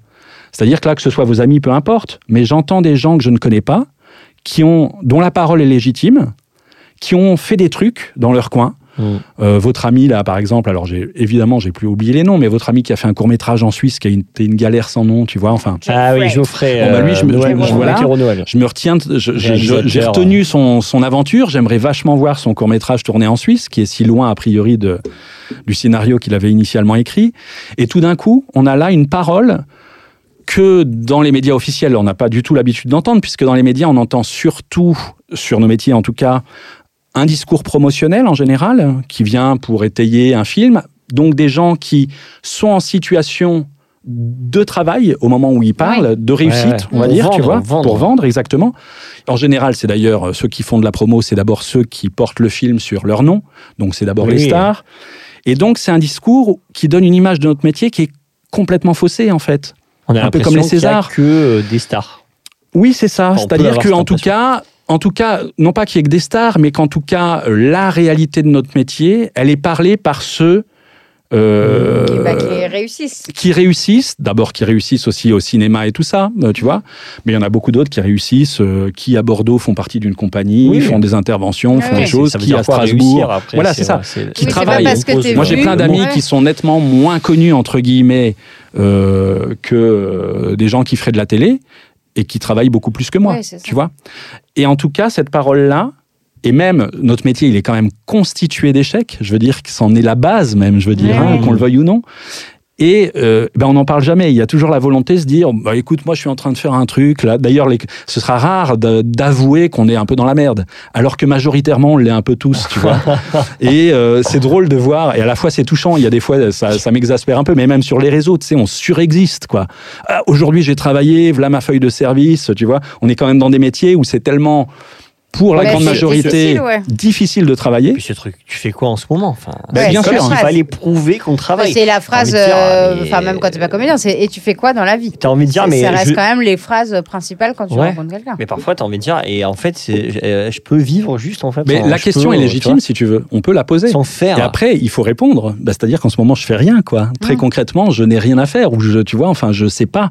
C'est-à-dire que ça, parce que la question, elle est légitime. Qu'est-ce que tu fais, tu vois Enfin, moi, je serais le premier à, à- si je te croise dans qu'un, enfin, tu vois, on s'est pas vu pendant trois mois. Ah, qu'est-ce que tu deviens Qu'est-ce que tu fais? Mais parfois, on se sent obligé de prouver. Alors, mais ça, c'est notre, c'est C'est notre ça. société libérale de Oui. consommation. Et puis, Où pour être un bon être humain, faut être dans l'action, faut montrer qu'on a, voilà. et puis de la En réussite. euh, C'est-à-dire que l'échec est mal, tu vois, il est inavouable, Ouais. alors qu'il est permanent. Enfin, c'est ça qui est étonnant. Et donc, il faut être un peu philosophe. Et puis moi, je, je t'avouerai que là, ces dernières années, j'ai délibérément levé le pied. Parce que d'abord, j'avais plus trop d'idées ou j'avais des vagues idées, mais tu vois, là, les idées que j'ai aujourd'hui, là, ça revient un petit peu. Euh, votre podcast, euh, on va dire que ce sera va initier euh, du désir à nouveau, Ouais, ouais. Des, des choses comme ça. Mais ce serait sur des objets qui n'ont rien à voir ni avec immédiatement le cinéma, ou tu vois, c'est des, des petits objets littéraires ou des choses comme ça qui m'intéressent. Voilà. Mais après, moi, euh, ces années de confinement et tout ça, là, par exemple, où j'ai levé le pied sur, euh, de manière créative, où j'étais fatigué de proposer des projets qui n'aboutissent pas, hein, c'est aussi simple que ça. Mm. Mais par contre, j'ai lu énormément, j'ai vu énormément de films, enfin, tu vois, et ça, ça, ça me, ça me, ça me comble autant. Enfin, moi, c'est un, Mm. et même ça me dispense du reste, c'est un peu, tu vois. Ouais, c'est un peu dangereux. Mais en tout cas, ça me comble, euh, ça fait partie de mon travail, j'ai l'impression de. Voilà.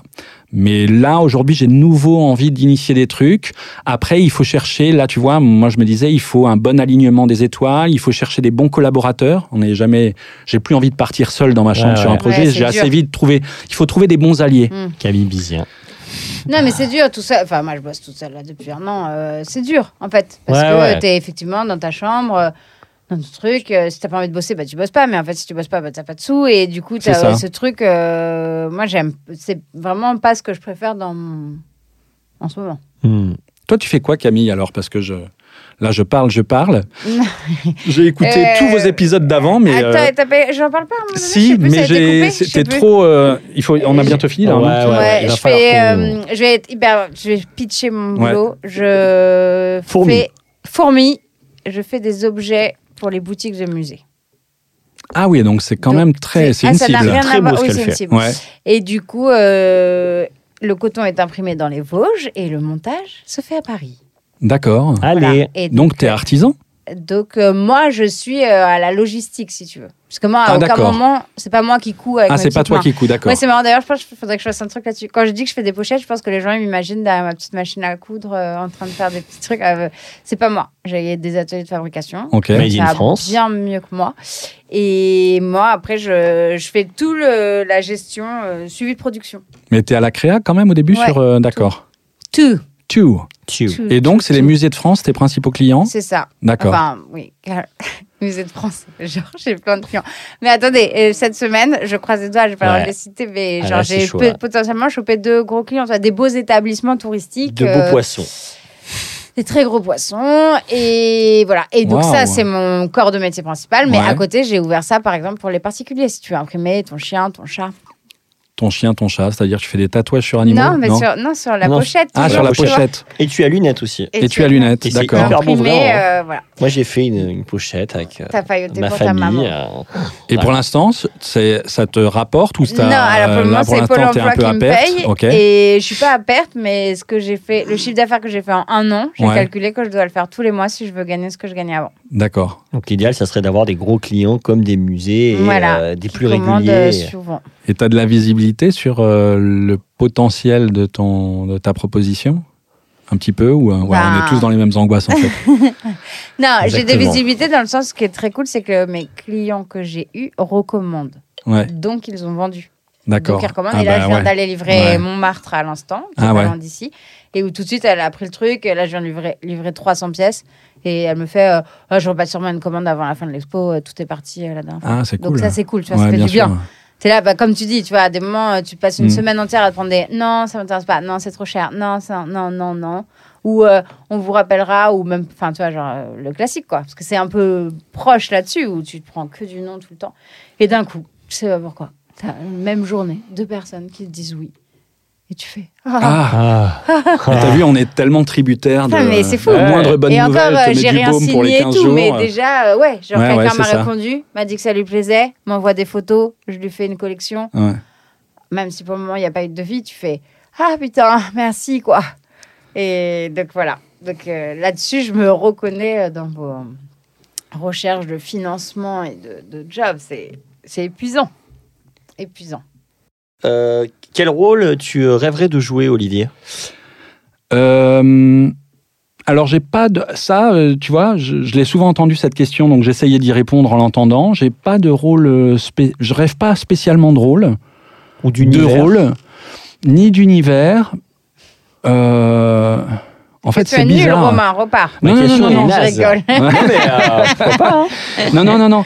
Mais euh, Ouais, je sais pas trop. En fait, je sais pas trop.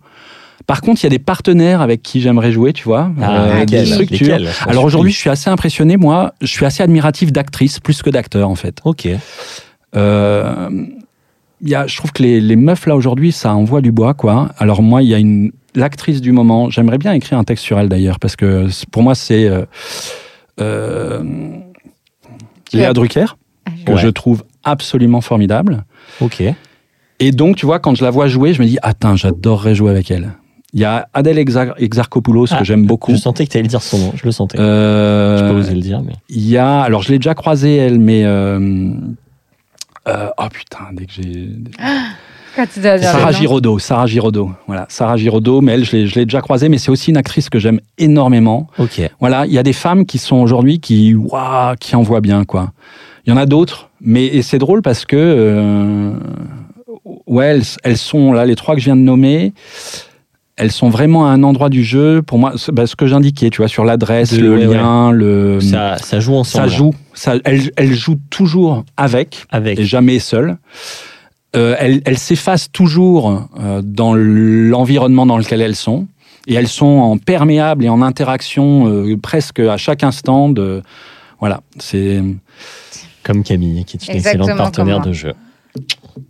Voilà. Mais sinon des rôles, bah, des, de- de- des bons rôles qui n'est, en fait, je, je les ai pas encore lus. Euh, voilà, mais ça arrive. mais je suis pas du genre ah, Hamlet. Alors j'adore. Oh là là. Hamlet. Voilà. Superbe. Ah, Euh, J'essaie de trouver ma roco. les recos Mais oui, Ah, bon, mais- les recos. Mais en fait, c'est un truc que j'ai vu cette semaine, mais c'est juste, j'ai plus le nom. Mais bon, vous allez peut-être me le sortir parce qu'elle a gagné un César là, cette année. Elle a gagné un César cette année. Jeanne. Alors, je regarde jamais les non, Césars, j'allais dire, mais c'est elle qui a fait. pu- Oui, c'est ça. Je verrai toujours vos visages. Oui, voilà. pas encore eu de César. Et c'est elle qui a fait Pupille. Ouais. Ah bah voilà, c'est ça, Marocco. Mais vous en avez déjà, vous l'avez déjà recommandé dans la saison d'avant, re- celui-là. Mais Pupille pas pupille. Ah, C'était si. Je verrai toujours Ah, vos Je visages. verrai Ah oui, toujours je verrai toujours vos Avec. Bertrand, toujours. On revient toujours à Bertrand. Ouais. C'est notre, Ah, euh, socle. Bertrand. Bertrand, si tu nous entends. Euh, et ben c'est ça que je recommande. Ouais, il Et est- où il j'ai- est En fait, il était sur Netflix et il y avait écrit en dessous euh, derniers instants. Tu sais, ils te mettent une banderole quand le film va sortir Ah de la plateforme. Ouais. Et du coup, je me suis dit, Ah, je sens que allait ça va être triste, mais euh, c'est important de le voir, quoi. Enfin, je me suis dit, Ouais, allez, vas-y, essaye euh, maintenant que tu as un podcast où tu dois faire des recommandations. Peut-être qu'il faut que tu le regardes.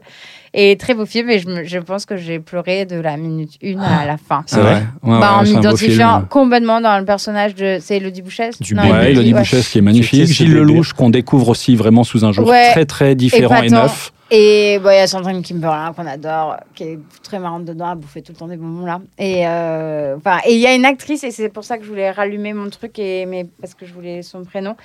C'est une nana qui joue, je trouve qu'on la voit de plus en plus. Elle est notamment, je crois, c'est Olivia Cotte Ouais, Ah oui, oui. C'est une Voilà. amie, Olivia Cotte. C'est vrai Olivia Elle Cotte. avait fait la série euh, avec euh, Judith Sibony, Vous les femmes, ce qui est hilarante, Ah oui, et oui, pour laquelle j'avais écrit un peu dans la dernière. Ouais, C'est une, vrai Je Voilà. vu à La ouais. Rochelle, cette série. Eh Ouais, ben, voilà. Elle était excellente. Voilà, et ben cette actrice, je la trouve euh, trop bien et hyper bien dans ce film, hyper touchante. Mm, mm, Voilà. mm.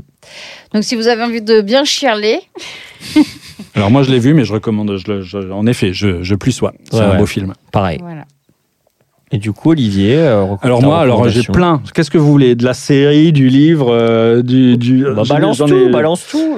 Alors moi cette année j'ai vu des très beaux films. Il y a des films français que j'ai adorés. Alors euh, un peu tendance à réessai. Hein, euh, voilà. Euh, après il se trouve que là ça se présente comme ça. J'ai pu adorer des comédies, mais euh, là cette année j'ai pas vu des trucs qui m'aient enthousiasmé. Euh, cette année j'ai vu euh, Goutte d'or de Clément Cogitor, qui est un film euh, voilà qui, est, qui a été distribué je pense très très modestement, mais avec Karim Leclou dans le quartier de la Goutte d'Or et c'est un film que j'ai trouvé absolument magnifique. Euh, Anatomie d'une chute dont on parlait à l'instant, j'ai vraiment trouvé ça très très fort. Va être recommandé à chaque euh, épisode, je pense. Ouais. Bah D'ailleurs, vous aviez beaucoup recommandé dans les livres euh, le livre sur l'acteur, enfin de Anouk Grimbert que Ah j'avais oui, lu oui, oui. et qui est formidable en effet. C'est un super essai. Euh, Il y a les feuilles mortes en ce moment d'Aki Kaurismäki, euh, qui est un Ah très beau film Ah ouais, aussi. je, ouais. je me- je voulais le voir, ouais, je pensais à le voir.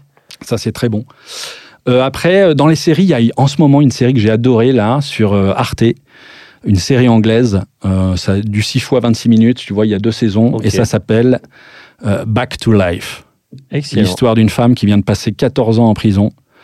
Elle a sans doute la trentaine, mais elle a été emprisonnée très jeune, ado. et elle sort et elle redécouvre la vie. Et euh, Ah c'est c'est à la fois c'est anglais dans ce que ça a de meilleur Oui. quoi. Ou avec des choses très triviales, ils savent euh, rester classe. Non, mais les Anglais, c'est Euh, quand même Back to Life et c'est sur Arte. Sinon, bah, je, vous, je, je vous parlais de Godless qui est sorti en 2017, c'est sur Netflix, un grand grand western là, avec des épisodes d'une heure, mais c'est vraiment de la grande série, ça c'est assez euh, assez splendide.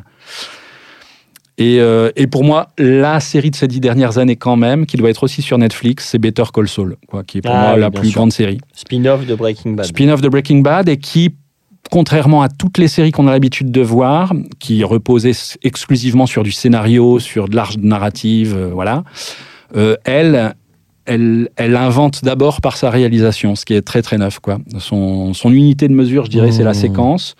Et formellement, la réalisation raconte plus que le scénario.